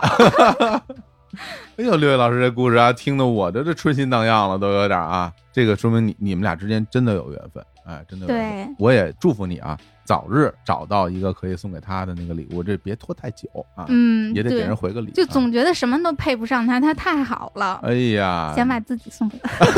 我就知道要说这个。那你要主动点啊！当爸爸了，当爸爸了。那今天你拿的这个是他的作品吗？就是因为现在在我们桌子上，对我六专门拿了一个过来了，做的非常的精致。哎呦，嗯我的这个是一个白膜的，就没有涂颜色的。嗯然后它外边是一个鸟人的头，把鸟人的头摘下来，里边是一个男人的头像。这个头像其实就非常像马良，我觉得他可能就是按照自己的哦长相来做的，然后穿着一个这种很莎士比亚的，就是对对对对的对，那种很戏剧的这样的衣服，然后胖胖的就很可爱。这是马良之前在很早的时候画过一幅画，叫《走钢丝的鸟人》，这个嗯其实是由那幅画来衍生出来的。然后它整体的这个小玩具的设置也花了特别多的心思，比如说把那个人的头盖骨取下来，里边是药丸。里边怎么是一两粒儿胶囊胶囊，让我看到里边有个小纸条，写的“要别停”。对对对，药别停。对，然后他的意思了它的嗯那个手上是可以换小插件儿的。哦我现在摆的这个个心脏，对，手上是拿了一个心脏，整套，对，它是一个外边非常精致的大铁盒，然后里边有很多小配件儿，然后你可以让他的手攥着心脏，也可以让他的手攥一块板砖，然后哦，还有一个那个双反相机的那种小挂链儿，你可以让手上挂着那个小挂链儿。嗯嗯嗯，。对，真的就是，哎呀，所有的东西我都太喜欢了。我觉得最牛的是这个后面还有签名儿，对，后面还有啊这是。他自己的签名哈。嗯，哟，这可得保留好对，真好。而且这个东西现在在闲鱼上升值了，哦，是吗？价值五千了。多少钱你也不能卖啊。对，我当然不能对卖。啊，多少钱也不能卖。对，但是以我现在来讲的话，我愿意花五千块钱买它。你看看，哎，嗯公司收入不低。好嘞，哎呦，这个故事真好，听的人很感动哈。这嗯是人与人之间的这种缘分哈。对，嗯嗯但大家别都给马良私信去了，啊，我估计马良没了，你们死了这条心吧。好嘞好嘞，行，那个乐乐来说，那我要分享一个，嗯，还是比较日常生活的东西了啊。这个其实之前有在日日好物里面分享过，就是我有定做了一个吧台桌放在家里面。嗯其实吧，怎么突然会想说要想要一个吧台桌呢？嗯对，因为上次住在我们的这个那叫什么泻火录音室的时候嘛 对嗯，它有巨大的落地窗。对，其实，在落地窗之前嘛，要么你就坐地上弄个懒人沙发，要么你就是高一点，就是才会有那个氛围在。嗯对，然后呢，我又需要一个可以喝咖啡、喝茶、画画这样子的地方，嗯所以呢，就根据我们家那个窗户的尺寸去定做了一个吧台桌。哦，对，放在了沙发的旁边。我见过那个，你在上面画画水彩画的那个，就是那个嗯是吧？啊，对啊啊，然后小谭也去我们家住过一段时间，就被小谭霸占了。人人都喜欢，连小谭都喜欢，嗯 公司私猫啊，小谭，嗯然后后来我这不是搬家了嘛，吧台桌也跟着我继续搬走，现在就放在我的新房子的门厅里面，嗯，就一进门就可以看到它。然后我继续是在那个地方吃东西，然后画画，嗯或者是做一些自己想做的这种休闲的活动。嗯，本身这个吧台桌这个东西啊，其实是我自己觉得啊，我不知道你们嗯俩怎么觉得，我我觉得它有浓郁的喝酒的氛围。对，是的呀 我觉得它是一很有生活品质的这样的一个象征吧。其实好多年以前，因为我当时自己住的时候，我那房子很小，好多年以前，我当时就想要一个那种吧台桌。因为嗯自己会觉得，哎，我要能够招待朋友来这儿一起喝点酒对对什么的，那种感觉非常好。但是后来我的地方因为太小了，所以它放不下一个吧台桌。后来我就去买了一块板子，就是这个钉墙上了，对，然后买了两个支架，然后我就把它直接固定在墙上了，我还打了孔什么的，电钻什么的。然后它那个东西是一个可以折叠的，就你把那哦，个、它可以放下，对你把你把那个支撑的哦那个东西呃收起来，然后它可以放下来，哦因为地方比较小嘛，所以它永远那么立着，你感觉就呃有点太占地儿了。嗯，然后我还专门去量了一下，因为我先买了两个高脚椅。坐在上面，我就感觉，哎，我这胳膊放哪儿比较合适啊？这个高度就是我要把它摆在那个合适的那个位置，那高度还画了线什么的。当时特特认真去准备这么一个小空间，然后我买了两块板子，一个板子是当做这个所谓的吧台嗯，来用的，上面一块板子呢就放我很多的酒，然后我还在边上固定了一个一个小灯，嗯，整个屋子里边其他光线都暗了，然后你就把这个灯打开，你把这个灯打开，它能够照到这个特别有氛围。对，照到这个地方，然后大家可以坐在那儿一块儿喝酒什么的。我在那儿招待过我挺多朋友的，就是，大家晚上就来我这儿，稍微喝点酒，然后边上放放音乐什么的，就觉得挺开心。那所以说，现在想起来，就这种吧台桌可能是属于都市生活的人，他一方特别小的一个自己的领地啊。对，就是一个可以放松招待朋友的一个小角落。我们家也是摆了一个吧台桌，嗯然后也是放在那个客厅。嗯当最初买它的用意是因为，首先我我那个客厅比较小，要是放个餐桌就太占地儿了，所以我就嗯直接放了一个吧台桌。嗯，再有就是因为我平时也挺喜欢喝两口，喝两口啊。对，所以我那个吧台桌它都有点像展示柜的这个功能，就是我那嗯在桌上靠墙的那一小条就摆满了各种的酒瓶儿，还有嗯什么那个咖啡和茶叶。是不是那种喝完了的酒瓶也会摆在那儿？嗯，喝完酒瓶我会摆在其他地方，就是因为嗯那桌子总共就那么大，没喝的就已经摆一对排了。对对对对，然后我就感觉，因为它又是一个门厅，就是所有来我家做客的朋友就看到这个吧台桌，他就会觉得这里住着一个酒鬼，或者说而且而且这氛围就起来了。这个地方，这个地方留下过很多故事，你知道吗？对对对对对你你会知道，在这儿其实发生过很多事情，然后大家会聊很多的东西。在某一个夜晚，我们在这儿聊过天然后我跟你说，我们原来做客过咱们日坛公园的那个王师傅啊，嗯我好朋友同同学王师傅，他们家，他们家有一吧台。什么叫吧台？真酒吧那，就是他真做了一酒吧在家里，特别牛。就是一进门，然后稍微一拐弯，他那吧台什么样啊？他吧台分里外的，这吧台桌是能够掀起来的，然后他能站里边去。哦然后，然后他站在里边冲着你，他就像一个调酒的人，就站里边看着你，你要喝什么呀？我给你拿。然后我们俩都是那种面对面的那种站，特别。然后他在墙上还做那种装饰，都特别像一酒吧，上面弄着那种挂酒杯的那种架子什么的。嗯因为他自己是一个特喜欢玩的人，然后他会觉得在家里有这么一东西，感觉就更像真的，就是对。完全就像一个酒吧。其实地方并不是特别大，嗯。但你感觉就是那种，嗯，就日本叫什么对立吞，就是 只能站着喝酒那么一地儿。嗯。对，反正因为我这是吧台桌都是疫情期间才购置的，然后嗯。后来这个我招待朋友来家里边的时候，他们看见，哟，我这吧台桌又摆着好多酒，然后还有我自己哎。泡的梅子酒，哦然后呵，那真是爱喝，还有自对，己泡两大罐，然后还有就是什么绿植啊、音箱啊，然后我的朋友就感叹，对。哟，这么有生活，就是这种感觉。哎呀，那说到这个喝酒这个事儿，作为这个喝酒专家，哎呀，哎这必须我得好好说说了啊。对，就像我喝酒，其实不太懂酒，我就啊喜欢的是喝完酒之后那个感觉。要的那微嗨劲儿醺的感对，要的那个嗨劲儿，啊嗯，但对酒本身我不太懂，还得小伙子老师最懂。来，专家给你讲讲。哎我个人这是对于酒这种东西啊，有深深的喜爱。然后我们现在也给大家带来一款适合放在我们吧台上的一种酒，而且我觉得这款酒就特别适合姑娘们，我们女孩子啊，我们女孩子来喝这个酒。首先我要说一下它的品牌啊，叫做贝瑞甜心，对哎他们英文名叫 Miss Berry，Berry 就是那个小浆果那个 Berry。对，Miss Berry 哎这个酒，哎呦，因为我拿到每款酒的时候啊，其实我会认真的去看，可能大家嗯去看一款酒，可能就看看它的包装什么的，但是我会从各个细节上先好好的端详一下这个酒。我嗯我就这么一说吧，你蒙不了我，就是 你不管拿出什么样的酒，你蒙不了我，我都知道它大概是怎么回事儿。嗯，所以首先这款酒包装就特别漂亮啊，就非常好看。它是一个小方瓶儿，它是玻璃瓶儿的，是一个小方瓶儿。这个酒是三百毫升装的，看起来其实有点像两百五十毫升装那种圆瓶儿，嗯，但是因为它是方的，所以它比那个圆瓶儿能装的更多。其实挺小巧的，并不是很大，对特别小巧，拿起来没有压力感。你知道这个瓶子很重要啊，嗯因为有很多酒一大瓶儿拿在面前，你感觉压力喝不了，你会嗯对真的不想开了他会。有这样的心情，但这个嗯酒不会给你带来压力，你会觉得哈，我轻易喝光你没有什么问题。其实这样两个人分一瓶刚刚好，对，而且他专门做的是这种塞子，不是这种拧的那种瓶盖儿。那种瓶盖儿。其实用这种塞子会提升整个酒的品质感。对，感觉特别有质感。然后说完包装以后，咱好好说说这酒啊。然后这、嗯这个酒，我一开始就说就是说，哎，咱们要几款小甜酒啊，果酒，对对对，啊我说小伙子老师来帮我们品鉴品鉴，小伙子还一脸不屑，我就我就小甜水儿小，我说你你们这个饮料我就不喝了，我就不喝了啊。但是呢，我这认真一端详，我发现这可挺好的。对，小伙子拿到这个酒端详了之后，哇塞，啧啧称赞，就这个酒太好了，这酒真不错，他们家对太下血本了，就不停的在赞叹对，。都停不下来了因。为首先我给大家讲讲，因为为什么我一开始觉得这个果酒什么的，我可能没那么大兴趣去看啊？因为啊，市面上大家能喝到这个果酒啊，它是有几种方式做的这种酒，就比如说刚刚六月说的，在家里不是泡了美酒吗？对，这属于啊用这种蒸馏酒泡果子，然后再加糖，这个叫浸泡式的果酒。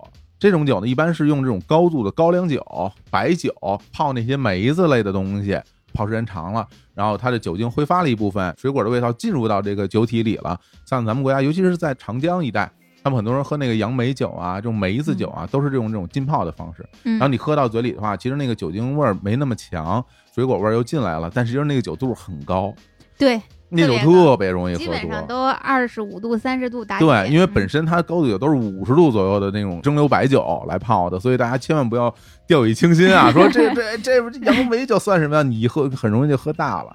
但是那个酒喝着挺带劲的，而且是很时令的一种饮料啊，大家很喜欢。除此以外，另外一种这果酒它是怎么来做呢？首先它这个酒精部分啊，它还是用蒸馏酒，嗯，然后呢加上一些果汁儿啊，然后勾兑出来，再加上果汁儿，然后再加嗯上一些色素，然后再加一些糖，整个出来的这么一个混合成的这样的一种酒款。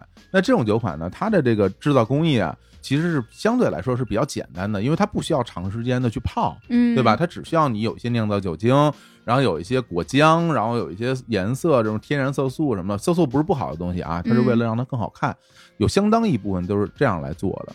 所以这两种酒对于我来说，我个人都没有那么喜欢啊。当然可以喝，我没有那么喜欢。嗯，但是拿到今天这款，哇塞，贝瑞甜心，小伙子拿到时候就说：“哇，他们家低温发酵出来的。”对，这是一个纯发酵的果酒。我当时一下我就有点尊敬了，就为什么？因为你看一下它的配料表里边，比如我现在拿在手里这一款是荔枝酒，荔枝味道的。嗯然后它这个配料里边有什么呢？有荔枝的果汁儿、果葡萄糖浆，还有纯净水，没有了。我给大家讲这代表什么啊？就是所有这种发酵酒的工艺，都是需要你的这个原材料里边包含大量的糖。你有糖，通过发酵就能把它转换为酒精，这个就是酿酒的这么一个过程。那这个我们现在看到这个纯发酵酒，首先它要做大量的果汁儿，这果汁儿怎么做呢？就是用果肉对去榨取里边的果汁儿。大家想想看，这样一瓶酒有多少颗荔枝才能做出那么多原来的果汁？然后果汁以后还要把它那个糖分转化为酒精，这么一个过程，它其实是一个相对漫长的过程。因为我看它是用那种低温发酵的方式来做的。对，说三百六十五个小时低温发酵，而且他们家，尤其是咱们今天要推荐的这个甜心小方瓶，他们家主打的就像你刚才说的，纯果，只有果子这种酿造，然后果汁的含量能高达百分之七十。一定的，因为你不这么做的话，你没有办法把它酿造成一个纯酒，因为里边不含任何的勾兑的酒精的成分。本身这个所谓的酿造技术是日本现在用的特别多，日本那个清酒也是这种嗯低温发酵或者常温发酵的方式，日本有的那种果酒也是用这种方式。那再追溯的话，其实是我们中国啊酿米酒也是用这种常温或者低温的方式进行发酵，这发酵的过程就比较长。酿完之后呢，它会把这个里边的糖分转化为酒精嘛，转化酒精之后，其实它里边这个水和那个糖浆是做什么用的呢？水是用来稀释酒精浓度的主要的用处。因为酿完以后，这个酒啊，它度数应该就挺高了，所以我们在酿造这种果酒的时候，要保留食材的味道，就不能让它所有的这种糖分全都转化为酒精。所以你要控制它的这个发酵时间，控制完时间以后，需要用水来平衡一下，降低一下它整个的酒精含量，然后呢，再加一些果糖来调整一下它的口感，让你喝起来酸和甜达到一种平衡。其实果酒最大的难点在于说，要酸甜还有酒精这三种味道达到平衡，才是一个最好的一个状态，嗯，并不是说你能喝到特别有酒味儿，你可能没那么喜欢了。嗯，或者你喝喝到一个东西，它特别甜，你会觉得很腻。对对，所以这个就是功夫，就是你如何去平衡的一个状态。所以这个酒最终它的那个酒精呈现是十度上下。首先我手里拿的这是一个荔枝款的酒，然后呢还有这个蜜桃乌龙，然后它这里蜜桃乌龙主要就是用水蜜桃汁儿啊，哇，大家知道水蜜桃有多贵啊，然后疯了，我还看到有百香果、哇，百香果出汁儿可真的很难啊，所以它这个是融合型的，它是用嗯。百香果和青梅汁。哦，也是一起来发酵的，酸甜口，但是百香果和青梅都属于那种出汁率很低的这种水果，对对，所以它整个这原料是非常不容易的。另外还有一个就是玫瑰白葡萄酒，嗯，对，这是用葡萄出汁的，这些都是我们平时不太常见用来酿造，除了葡萄酒以外啊，嗯用来酿造酒的这些材料，因为这些东西它出汁率低，太贵了，成本得它成多高呀？本高，成本太嗯高了。那你拿这个东西，然后再酿酒，本身这工艺也复杂，因为大家愿意拿那个酒精一兑，出有点那味儿就完了。包括你嗯平时喝到很多那种水果味的饮料，它甚至根本就没有真正的果汁的含量，都是调出来的味道。所以这个完全就。完全是按照原原材料的方式来做，所以我觉得，我说这个酒 挺下本儿啊，他们对，真的挺下本儿的。我是没有想到这个酒是这么做的，对，所以拿到以后，嗯我觉得就有点刮目相看的感觉了。对，嗯而且啊，这个酒里面它是有酒精吧，然后有糖，所以酒精和糖都是天然的防腐防腐材料。哦，所以像这就产品不用加，防腐剂了它是不。需要防腐剂的，而且这里边没有任何那个人工色素，哇，那很健康呀，对这个，就没有防腐剂，没有人工色素，因为你本身糖分高，再加上那个有酒精，就不需要防腐剂，所以这个东西也是非常健康的这种酒的饮料。对哎，小伙子确实是真懂呀！我以前以为他们家只是因为好喝，原来还有这么多门道，怪不得他们家去年年底一推出啊，一直蝉联天猫果酒类目第一，是，这一款网红酒吧，可以说是，而且我我还有一个特别大的好处，就这种啊纯发酵酒，没有经过勾兑的这种酒，大家喝完了以后其实不容易上头，嗯，就是你可以达到微醺的状态，哦。但是你不容易喝完以后有宿醉感。除非你喝特别特别多啊，比如说你梆梆梆你喝两箱，第二天可能会宿醉，因为酒精那个上升太快了。嗯，但一般来说，我觉得就像这一瓶，你们俩喝了没有问题，就是它不会给你带来那种第二天头疼的那种宿醉感。我自己看完之后，我就非常推荐了。对小伙子说还有没有？我今天要再带回去点儿。反正反正今天在桌上摆这四瓶，我肯定要拿走了。对，这个你们就别跟我抢，啊！我觉得这个酒简直太适合我了，尤其是像我这种只喜欢喝酒后的感觉。论到喝酒啊，我真的最不喜欢的就是酒的口味本身了，因为我觉得就是白酒有点辣，然后啤酒有点苦。哎，这种小果酒就简直是太适合像我这种只喜欢喝醉，但是又不喜欢喝酒本身的这种女孩子了。我觉得这个的确非常适合你们来喝。乐乐喝过这个酒是吧？咱们一起喝过呀，我们团建的时啊候我就用这个我做的酒我开车。啊啊对那天不是开车，而且我当时觉得什么呀，这个这种小甜酒 我不喝什么的。啊，小瞧人家了吧？小瞧了，小瞧了，现在真有点刮目相看。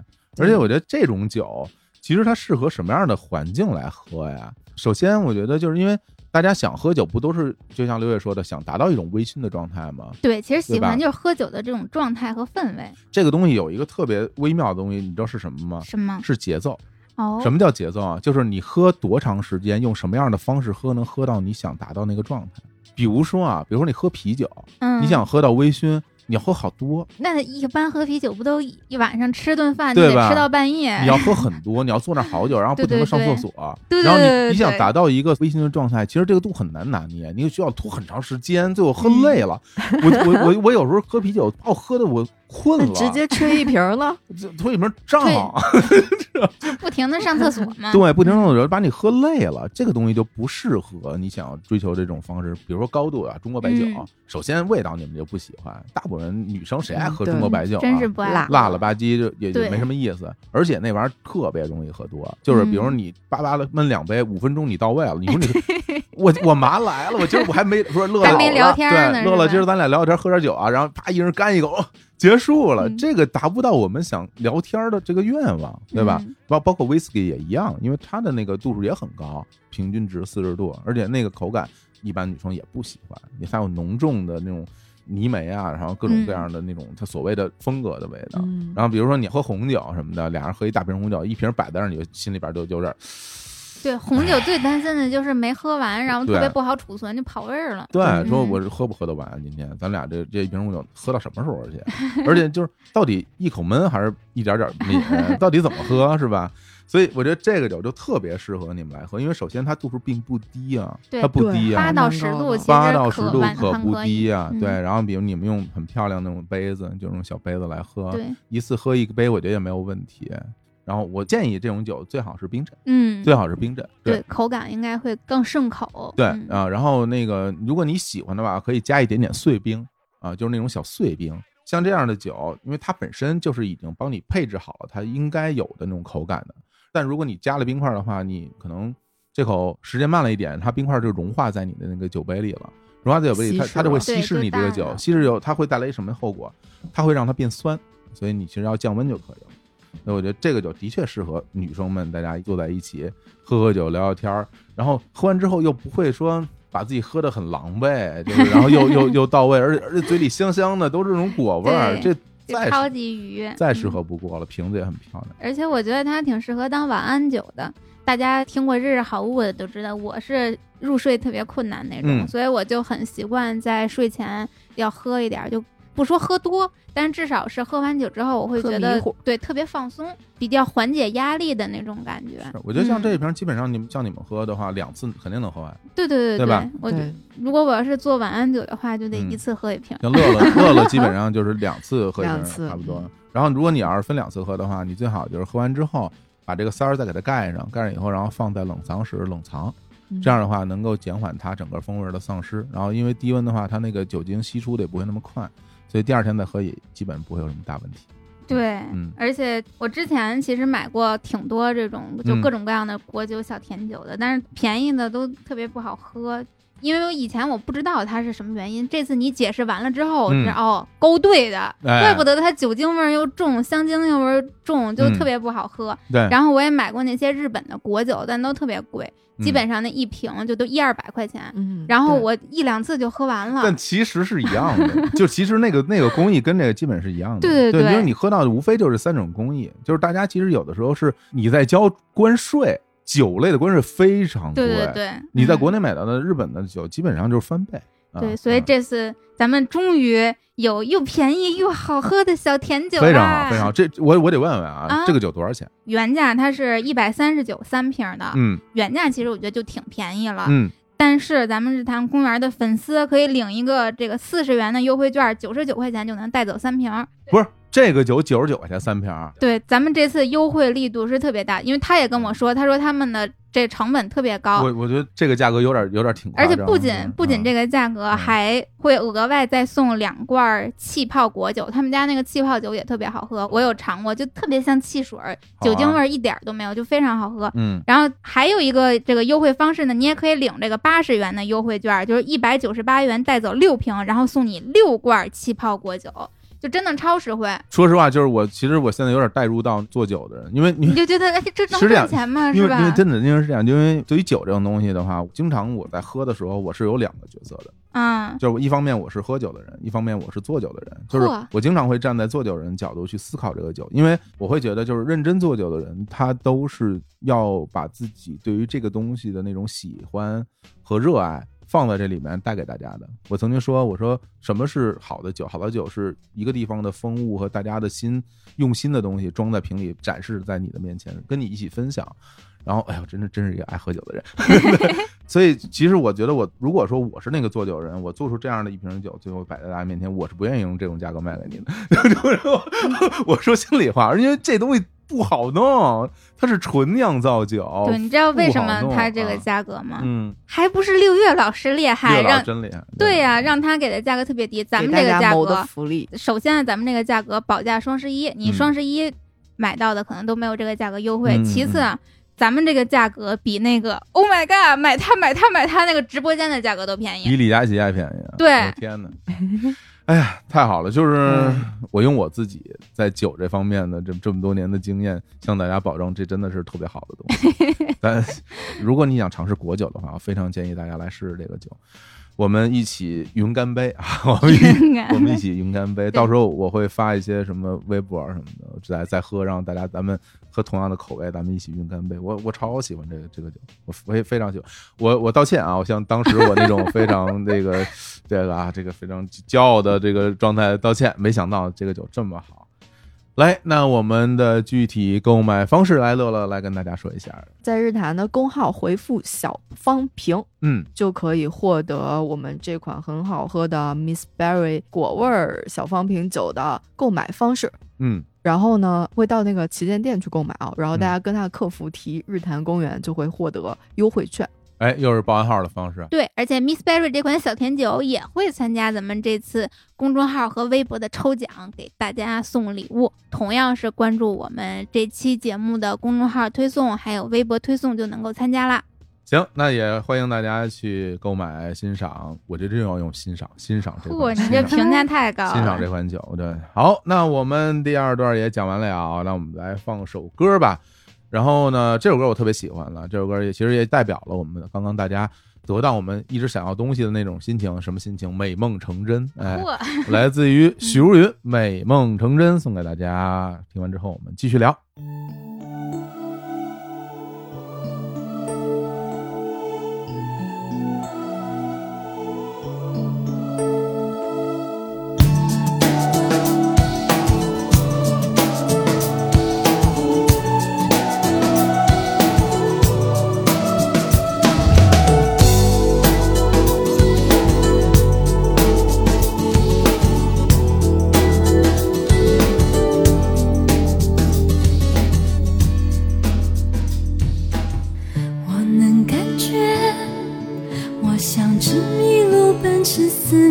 深夜，停在你心安啜饮失眠的湖水，苦苦想你习惯不睡，为躲开寂寞的狩猎。我的感觉像小说忽然写到结局那一页。我不愿承认缘分已长此枯竭，逼迫自己时光倒，你心碎。我抱着你，我吻着你，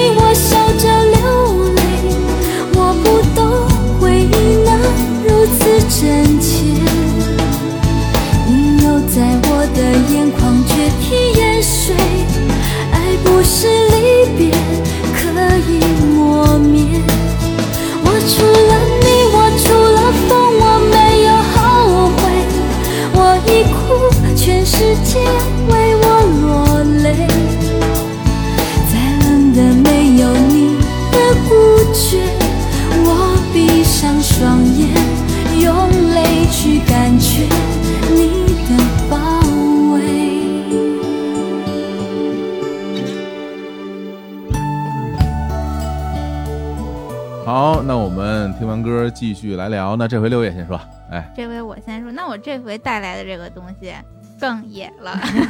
更野了啊！对，但是我这个购物体验真的也是狂喜，而且狂喜了很长时间。什么东西啊？纹身，啊，纹身呐、对哇，这购物就购在自己身上了，这对啊，，购在自己身上，然后嗯并且终身享用它。还真是。现在我能看见，哎，对给我带来狂喜的纹身是我的第一个纹身。嗯，其实我上大学的时候，好早好早之前就一直想纹，哦但是纹身一个是对我来说价格比较贵，你随便一纹就好几千。我想纹的那个图嗯，也是比较大的图，哦就基本三五千块钱起的那种。哎呦，今天你跟我说，我才第一次知道，嗯我不知道纹身要花这么多钱。你这摇滚偶像当的不合格，不够摇滚。不摇滚，不摇滚，我我是这个偶像天团啊，这走着偶像路线。对对对。嗯然后我当时上大学的时候特别喜欢旅行嘛，嗯拍了一张很喜欢的公路的照片，嗯然后把那个公路的照片改成了水彩画的形式。当我产生了这个图的构思之后，我就一直心心念念的想纹。但是我当时为什么没有去纹？就除了特别贵，还有一个原因就是纹身这个东西特别怕后悔，哎呀，纹起来轻松，后悔那就晚了，就太难了。真是真是，作为一个双子座，我又是特别三分钟热度、很容易变心的人，不要不要搞这种 星座歧视啊！哎，我也是双子座啊，哎嗯然后我就特别担心自己以后会后悔，嗯所以我就告诉自己要慎一慎。就是你看看，如果你一年之后还特别特别喜欢这个图，特别特别想一个纹身，那你就纹，这是其一。第二个就是那会儿我上大学，我不知道自己未来会从事什么职业。如果假如说万一我迫不得已当个公务员或者老师之类的，啊 对，那我肯定是有纹身是没有办法的呀。嗯所以我当时就想，我要大学毕业之后再纹。嗯然后我的这个第一个纹身其实图案就就挺大的，纹在了整个小臂的内侧，就包了小臂的内侧，就是我二十四岁生日的时候去纹的。这么有纪念意义。对，然后除了我这个正面说的那个公路的照片啊，因为我那个整个的图案它太方正了，像一幅画。我为了能够让这个纹身多一些这个设计感，你就别胳膊上纹一大方块儿，那多不好看呀。所以我就把这幅画的两侧，就是边缘的位置，就用两句英文的诗歌来给它做衔接。哦，然后这个诗歌就来自于我特别喜欢的一个诗人，叫迪伦·托马斯。然后他有一首成名作叫《二十四年》，就是 Twenty Four Years。嗯因为那年我又是二十四岁，所以我专门摘了他这首诗里边的一句，然后还有另外一首诗各自摘了一句，一共是两句。嗯，然后当我纹完纹身的时候，就觉得我是一个新的我了，哎，就自己就完全不一样了。哎，乐乐，你觉得六月他真的是有点儿那种怎么说艺术，就是这这是吧？文艺这不，我我就觉得这不叫文艺，这完，全我觉得这是真正的文艺。这真啊，我文艺是吧觉得我觉得乐乐那种弹钢琴、画画、喝茶的那种是是真文艺啊。哎呀，大家没有，文，没有文，只有艺。那大家看来就很很不愿意接受这个 title 啊。哎，不过文艺是好词儿啊，文艺是好词 Cool 儿 girl。嗯，哎呦，这个真的挺帅的。对，我就想嗯让自己有属于自己的东西，就是与众不同的东西。那你那二十四岁纹的时候和你最开始想纹，它中间间隔多少年？我觉得不单单是一年吧，应该是两年左右的时间，，还是那么想要。对，还是那么想要。纹完了，我超级开心那。你这过程多长时间啊？纹这个纹身吗？对，四个小时，哇，对，找了一个很有经验的纹身师，嗯，然后纹完了之后特别开心，我就让朋友拍了一张照片，嗯发了条微博说以后只能嫁给混混了，这样一句话，但就是自嘲的话，其实自己心里是特别特别开开心的。啊，然后我后来有的时候出去玩啊，或者是什么的，经常会有人因为我的纹身就过来跟你聊天，说：“哎，你这是纹的是什么呀？为什么这么纹呀？”嗯在某种意义上，我觉得它算是一个社交的打开方式。的确，它是有一个话题，对，而且凡是能够从这个话题来切入的人，至少他是能够接受纹身这种东西。嗯就总的来讲，他的三观是比较开放和包容的。我们就是同一类人。如果碰见一个连纹身都接受不了的人，我觉得我们可能也没有行什么可聊。就是他帮我屏蔽了一部分人，然后也帮我接近了一部分人。社交门槛儿是吧？对特特别对对对好啊，人生这么短，是不是？嗯就是跟可以聊的人一起聊。嗯，还真是。反正这六月这个纹身啊，第一次见六月的时候，我就印象特别深。说实话啊，花臂女孩儿，对对对，而且你是纹在这个小臂内侧嘛，对。而且它是个有颜色，它不是一个纯彩色纯很黑的啊。我一开始不知道是什么，我也是今天才知道是什么。对，因为我那个啊。纹身只有在固定的角度才能够看出来。对我原来以为是一棵椰子树什么的，因为它有它有绿有绿色。呃，有绿嗯。色，后来发现仔细看是一条路哈。对，我我很喜欢那个图，因为我自己非常喜欢路这个概念。嗯，当然，这跟我没什么大关系，这是刘越老师 自己喜欢的两句诗是什么诗呢？他两句诗的意思啊，有嗯一句大概的意思是说，永远有多远就要走多远。哇，就走到永远那么远。哇嗯塞，对，然后另外一句诗就是迪伦·托马斯那个《Twenty Four Years》里边的，大致的意思呢就是光芒划过没有阳光的地方，这么厉害，哇塞哎特别装逼，是不是？啊特特特特别好这，位老师圈粉无数了，圈粉是的是的哎太厉害了。有故事的女孩子。没有，可能因为自己不是艺术家，所以就希望自己能够和艺术家靠得更近一点，就把艺术家的作品纹到了身上。嗯，我觉得你应该达成了你当时的那个那个愿望哈，因为自己想要纹身，最终纹了之后也特别的满意，然后也特别开心。一直我觉得，其实到现在大家听刘烨在介绍这个纹身的时候，其实是你看不到他表情啊，但是洋溢着非常幸福的，非常幸福。对我甚至是为我的纹身感到骄傲。非常，非常好，非常好。好嘞，那乐乐老师，你来分享你的这个，哎那我们现在再回到物质生活。物质生活，嗯，对，最近呢，让我特别欣喜的一件东西就是我买到了一个很舒服又很合适又很符合我审美的鞋。哦，对，这个是不是听起来很奇怪？这非常鞋这么普通的一个东西，就是这是什么鞋呢？嗯，是一双现在比较流行的那种老爹鞋。哦，就比较复古、特别厚、特别大的那种。老头鞋，对，那是老爹鞋。啊，不是不是那种什么 老北京布鞋那种啊，不是那种老爹。什么叫老爹鞋？我不太知道啊。其实我也不知道，就是可能真的就是最开始是那种国外的老爹穿的那种大大的，嗯，然后舒服的、厚厚的底儿的那种鞋。对，它其实有点像，我觉得可能是你像小伙子这个年代啊，嗯就是可能你上中学的时候会有同学穿所谓的旅游鞋，那个哦年代的旅游鞋就特别大。对对，现在旅游鞋，比如说运动款，尤其是像我们跑鞋，都是那种很轻薄，嗯都在鞋已经走这种轻薄路线了，嗯整体的设计感觉上。但是那个年代，咱们所谓的这种旅游鞋啊，都是特别厚的。我才听明白，这老爹说的是我们呀，这我们已经成老爹了。对，它啊就其实是一个复古款式，所谓的老爹鞋。迪克牛仔，哎呦，嗯要说这些词儿都够老的你想，就是过去那个穿着喇叭裤，脚底踩了一双大大的对鞋，大大的旅游鞋运动鞋。啊啊！你们这年轻人管这叫老爹鞋了，对，好啊。现在时尚单品了。是啊的，啊，不就旅游鞋吗？那我我小时候这这有，我有穿到特是的确挺挺大的啊。对，因为我其实买鞋特别的不好买。哦，为什么呢？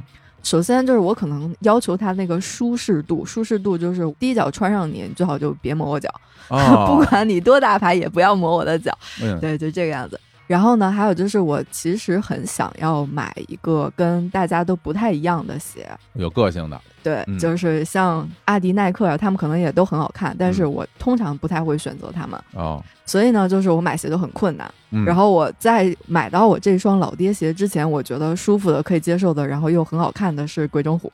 哦，鬼冢虎啊，，对对，其他的我觉得都不行。嗯然后呢，我这双鞋其实遇到的很意外，是在一家卖衣服的店里面买的，就不是那种卖鞋的店。卖鞋店就我也去逛过很多，但就是都没有看上的。嗯，然后就突然有一天，还是不是这种特意去购物的一个时间，在双井的一家店里头，是一个就是设计师独立品牌那种非常小众的潮牌，嗯主卖衣服。但是呢，就看到了这双鞋，样子我就特别喜欢，嗯因为它是粉红色丝绸面料，然后外加绿色的这种皮质，就是搭配的，就是粉色和绿色搭配。这妈呀，么炫又丝绸又皮质，啊？怎么这么炫啊？对，所以它的材质也很特别嘛，材质不是那种什么网面、布面之类的，就是老爹鞋是这么样子一个细腻的材质，再加上还有皮质的这个，主要是这颜色我更喜欢粉色和绿色搭配，然后它还有一个蓝色的那种布料的。呃，一个小的装饰在旁边，一个箭头，一个蓝色的箭头，嗯整个样子我看起来就特喜欢，就特别不一样嘛。嗯上脚去试了，啊也很舒服。然后因为它里面也都是全皮的材质的嗯里儿，也非常的不会闷脚，就是它透气性又特别好。嗯，所以呢，整个的感觉就特舒服。我买到了之后呢，就再没有换下去过，可以这么说。穿着睡觉，对，哎就去年冬天嘛，去年冬天就后来基本上穿什么衣服都会搭配这双鞋，就哦，大肥牛仔裤啊，或者西裤啊，或者是任何的衣服啊，都可以搭配，啊就特别好看百。搭还百搭，哦然后长裙啊，搭上它就是别有一番风味。明可以这么说。哦，从此以后，我就只在他们家买鞋了，只在这家卖衣服的店买鞋。他的鞋真的是做的特别的舒服。我相信大家很多人听完这段以后啊，就得私信乐了，说 是哪个品牌啊？对我都想知道。啊，我想看，一会儿可以让刘烨先知道一下。哎，对对啊，可以先分享给大家。那那你现在讲穿这个也是他们家的吗？对，也是他们家的，这是我后来又买的另外一双，但它哦应该不属于老爹鞋了啊，了，这个不算它它有点老爹鞋吗像舞鞋的形状，就那种练舞鞋，嗯，比哦老爹鞋我感觉还是轻薄一些对。，精瘦一些。我的天儿，这老爹鞋得多多不精瘦啊！这我觉得这已 经够可以的了。回头你你穿了我看看啊，可能我之前你穿我看过我没注意，可能我不没。关注我，嗨这是毕竟是直男，烫了头都看不出来的直男能看得出来鞋吗？你跟你说，不要用这种直男这种非常粗暴的分类，是不是？你像我这么这么细腻的啊，非常嗯细腻，用香水的，对，我非常细腻，大裤衩儿，我这特好。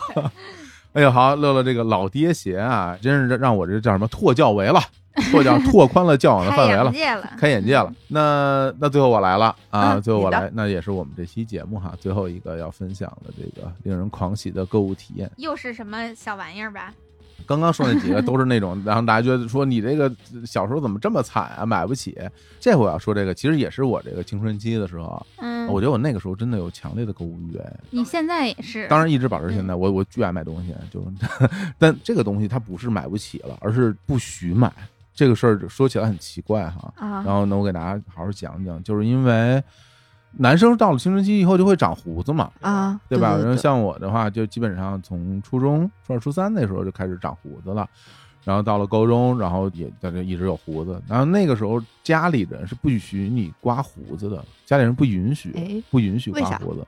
他们就说说你现在太小，现在就开始刮胡子太早了，说要等到成年之后，上了大学以后才可以，也没有什么道理。哦，有道理啊！嗯之前不都说男生刮胡子，你刮的早就容易长得特别浓密，就你得等那个胡子长得很多很长，你再刮，它就不会长那么快了。但是我这浓密的胡须岂不是很美 美好的这个美髯公是吧？这不很好的东西吗？所以我当时特别不理解，但是家里人是不允许我刮胡子，所以我那时候是很向往把我的胡子刮掉的，因为说实话，就是其实不太美观。对，大家有时候嗯看到那个是吧，青春期的男生有着那种凉皮小胡子，其实 特别傻。鲁迅，对呀、对呀、我为什么大家那个词汇都那么匮乏？就我那个时代，大家就叫鲁迅了。嗯，就管我叫什么少年鲁迅，然后两撇胡子。那你是属于胡子长得比较早的长比较早，而且长得还是稍微比较浓一点吧，嗯就很明显，就很明显。所以那个时候自己其实心里边是有点儿不好意思的，其实很想把它刮掉，但是家里人又不允许，所以我屡次有那种念头，就想偷偷的用我爸的那个剃须刀把我这个胡子刮了那种那种想法，但是说实话有点不太敢。后来我也想，哇，我什么时候能够有自己的剃须刀？我什么时候能够把我这胡子给刮掉？什么这种心情？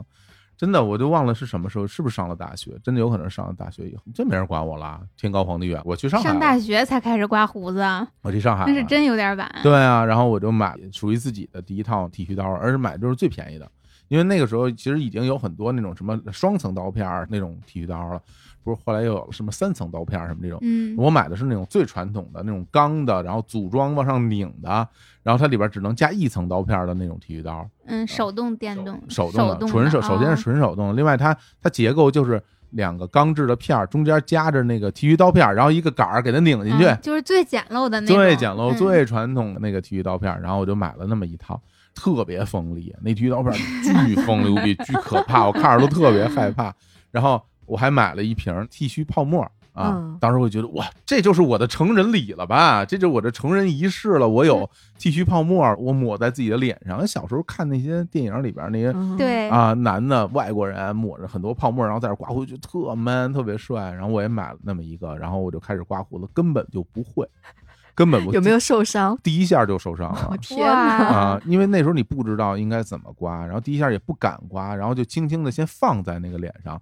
按理说，其实你是不能直接这么平着就放脸上，一放脸上岂不就切破了？嗯，然后我就那么一放，就感觉就有点破。其实要找的合适的角度，然后我就慢慢慢慢的去刮，哇！但是那种把胡子刮下来，就是你那个刀片儿和胡须相碰，然后把它切断的那 那种触感，嗯给了我极大的满足。就说我从此以后终于是个男人我总得。以后是个真男人，是真男真男人，真男人。凉皮儿小胡子终于刮掉，然后洗干净以后，一照镜子，我感觉特别别扭，不觉得自己帅 呀？那种感觉像什么？像一个人呃平时一直戴着眼镜，把眼镜摘了那啊，种感觉，你有点不认识自己，对，有点有点嗯别扭。但是我觉得其实过了一会儿我就适应了，我会觉得哇，这个感觉比那个时候要好多了。之前那个两根小胡子太脏了，太丑了，这个东西这东西多好啊，清清爽爽的，就特别开心。然后也是，我觉得现在就是在男孩儿成长的过程里面，有一些阶段性的时刻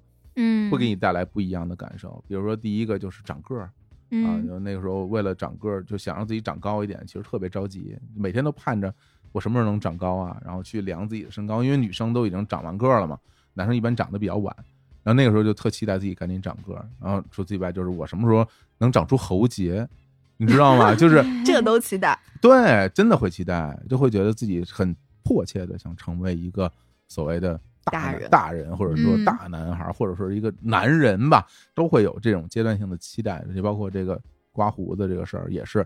所以，哎呀，就那一刻我就觉得我成人了，然后得到了自己非常喜欢的剃须刀。因为这个，我自己对剃须刀这个东西有一种特殊的情感，就是我非常喜欢这种手动的剃须刀。哦，对我到现在也很少用电动剃须刀，我有，但是我用的不多，我基本上都是用手动的剃须刀，还用那种剃须泡沫，因为现在有那种剃须啫喱什么那种东西，嗯我不喜欢那个，我觉得泡沫特别好，就是白白的在脸上那种感觉就很很传统，然后 old school，然后但是、但又给人一种啊是吧，对对着镜子自己刮胡子那种画面，我感觉又觉得特别治愈，就非常喜欢。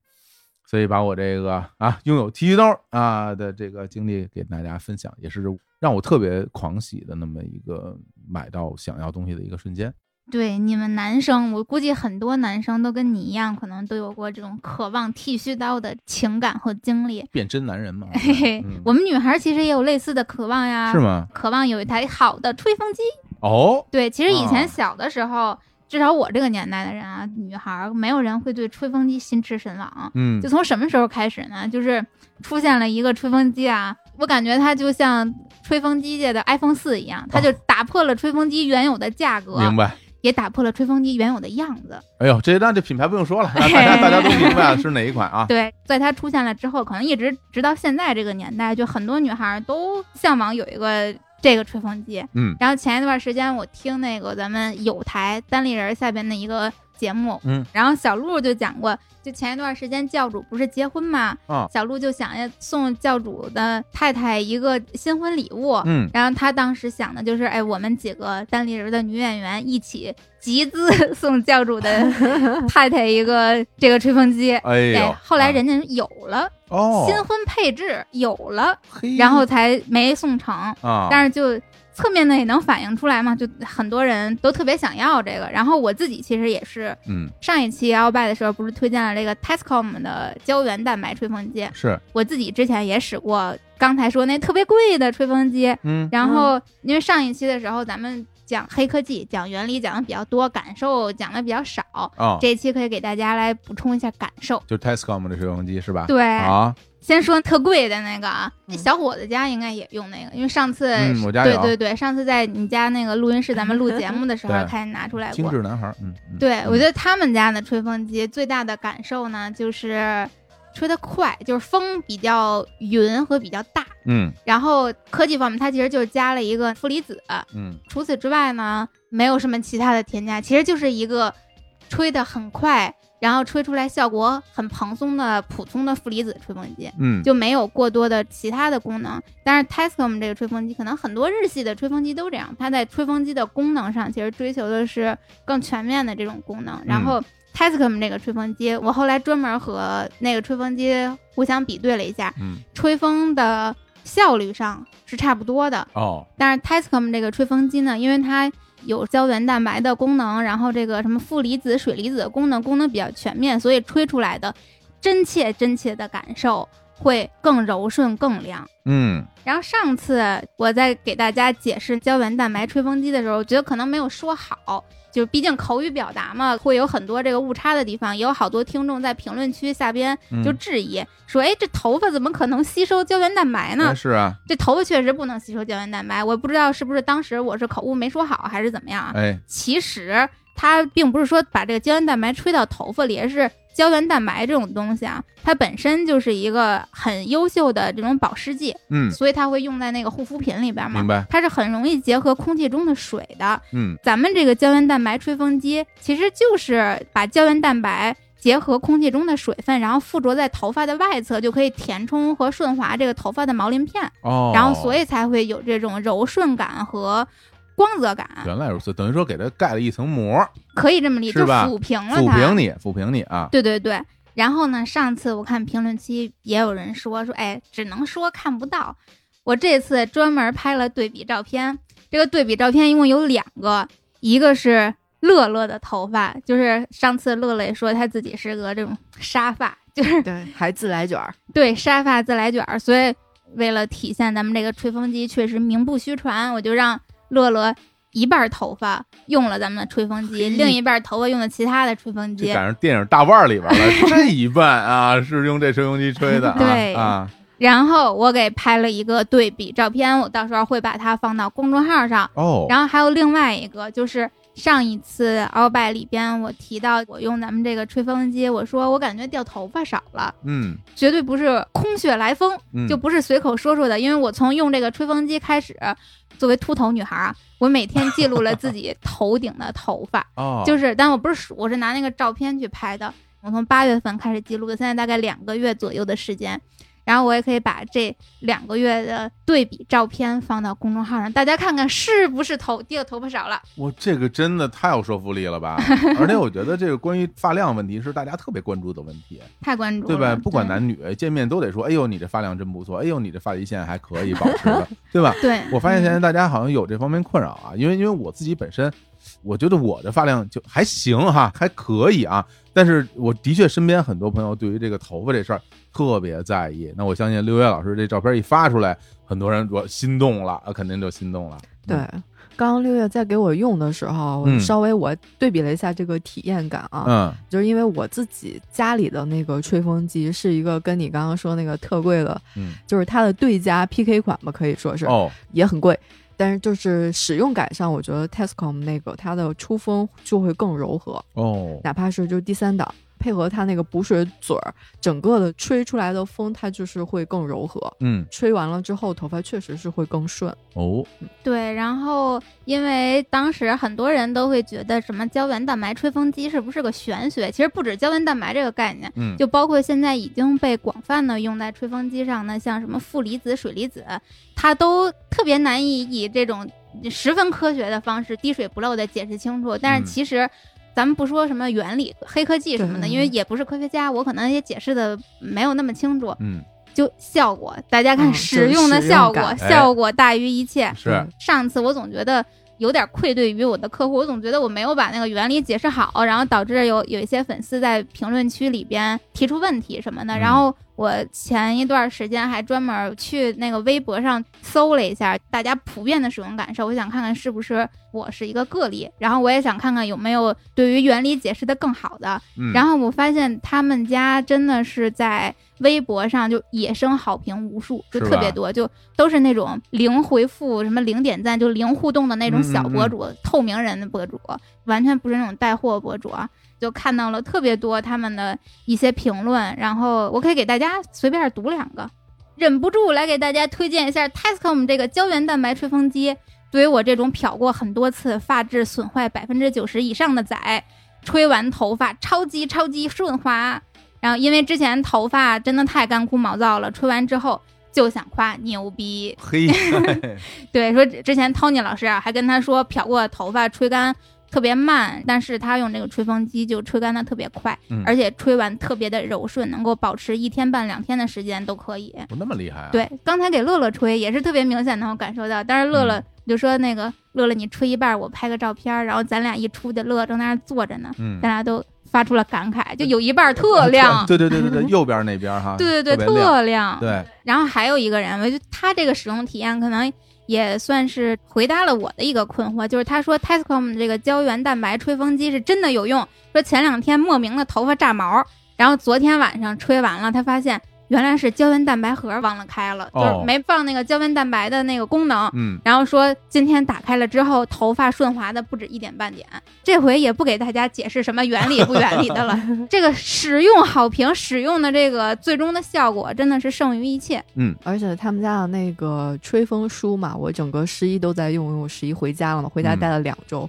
每次洗完头，我都会用它，就是稍微顺一下我的卷的乱七八糟的自来卷，啊，然后呢，也可以用它，就是立一沥这个发根啊什么的，嗯，嗯，因为它还有那个精油嘛，对对对，山茶花精油，对，吹完了之后就不只是顺了和柔了，而且它还香香的。还香香的。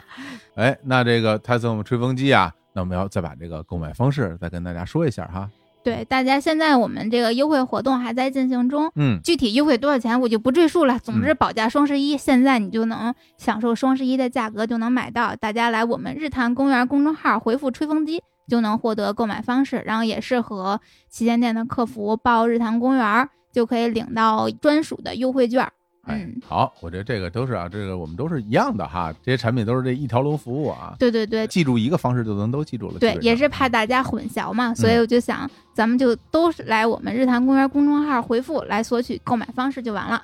不过值得注意的是啊，因为 Tascom 他们家平时优惠活动其实还挺少的，那这次呢，也是因为我觉得，哎呦，上一期没给人说好，嗯。这一期我就说，你能不能再给我们延长延长优惠活动时间，我再帮你找不找不。好对，所以嗯咱们这次节目播出之后，Tascom 的胶原蛋白吹风机和山茶花精油的吹风梳优惠活动时间只有一周，到十月底就结束了。所以嗯想买的大家一定要赶快动手，比双十一买都便宜。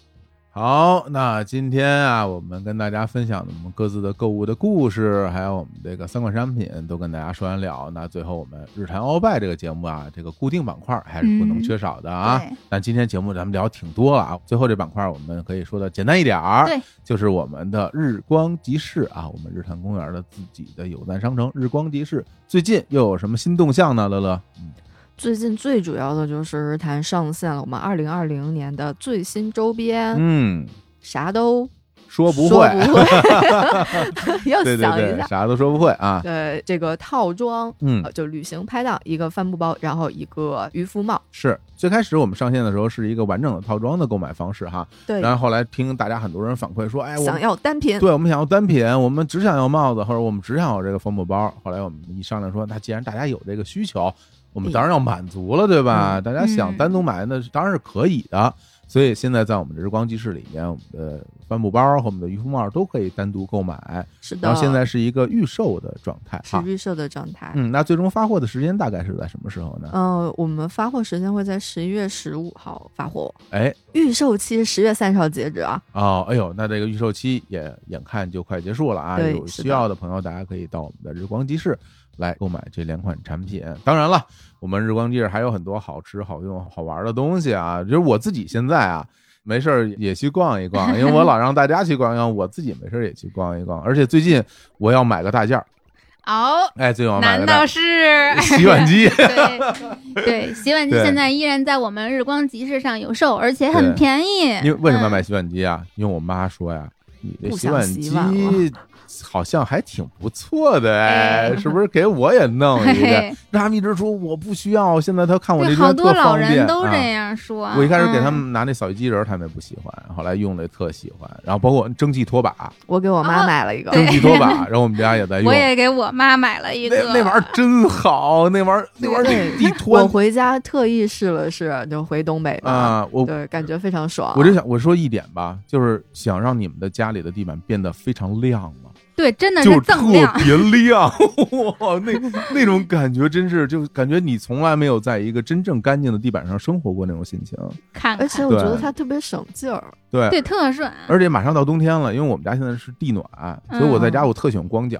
嗯然后我把那拖干净以后，我就天天在家光着脚，特别爽，特别爽。所以这个蒸汽拖把也推荐给大家，而且特别轻哈，而且立起来就停。然后对啊，那这太好了，那个 对老师这这个产品我太喜欢了。嗯，哎，蒸汽拖把的现在也能买，嗯，对，这个一样，咱们公众号回复蒸汽拖把就能买。是嗯还有一些赠品和优惠的。对哎对对对，哎，哎，好了，哎那我们也等会儿让嗯我再强调一下，啊大家去买周边啊，哦，对对对这个，可能就做这么多啊，过了这一批你就即将又错过了。等着去吧。哎，对哎对，等着吧。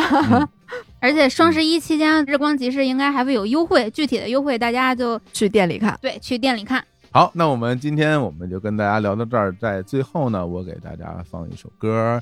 这首歌呢，跟两位老师啊也有很大的关系，跟乐乐啊，跟六月啊，关系都很接近啊。嗯，这首歌呢叫做《短发》，哎，哎短发女孩也性感和可爱。不不是这首不是这歌，首，不是这，哎，对对对，因为也是我我们特别钟爱的歌手啊，梁咏琪。其实因为最近在跟李叔录那个云听的节目嘛，然后我听了很多原来的老歌，然后我我还给自己建了两个歌单儿。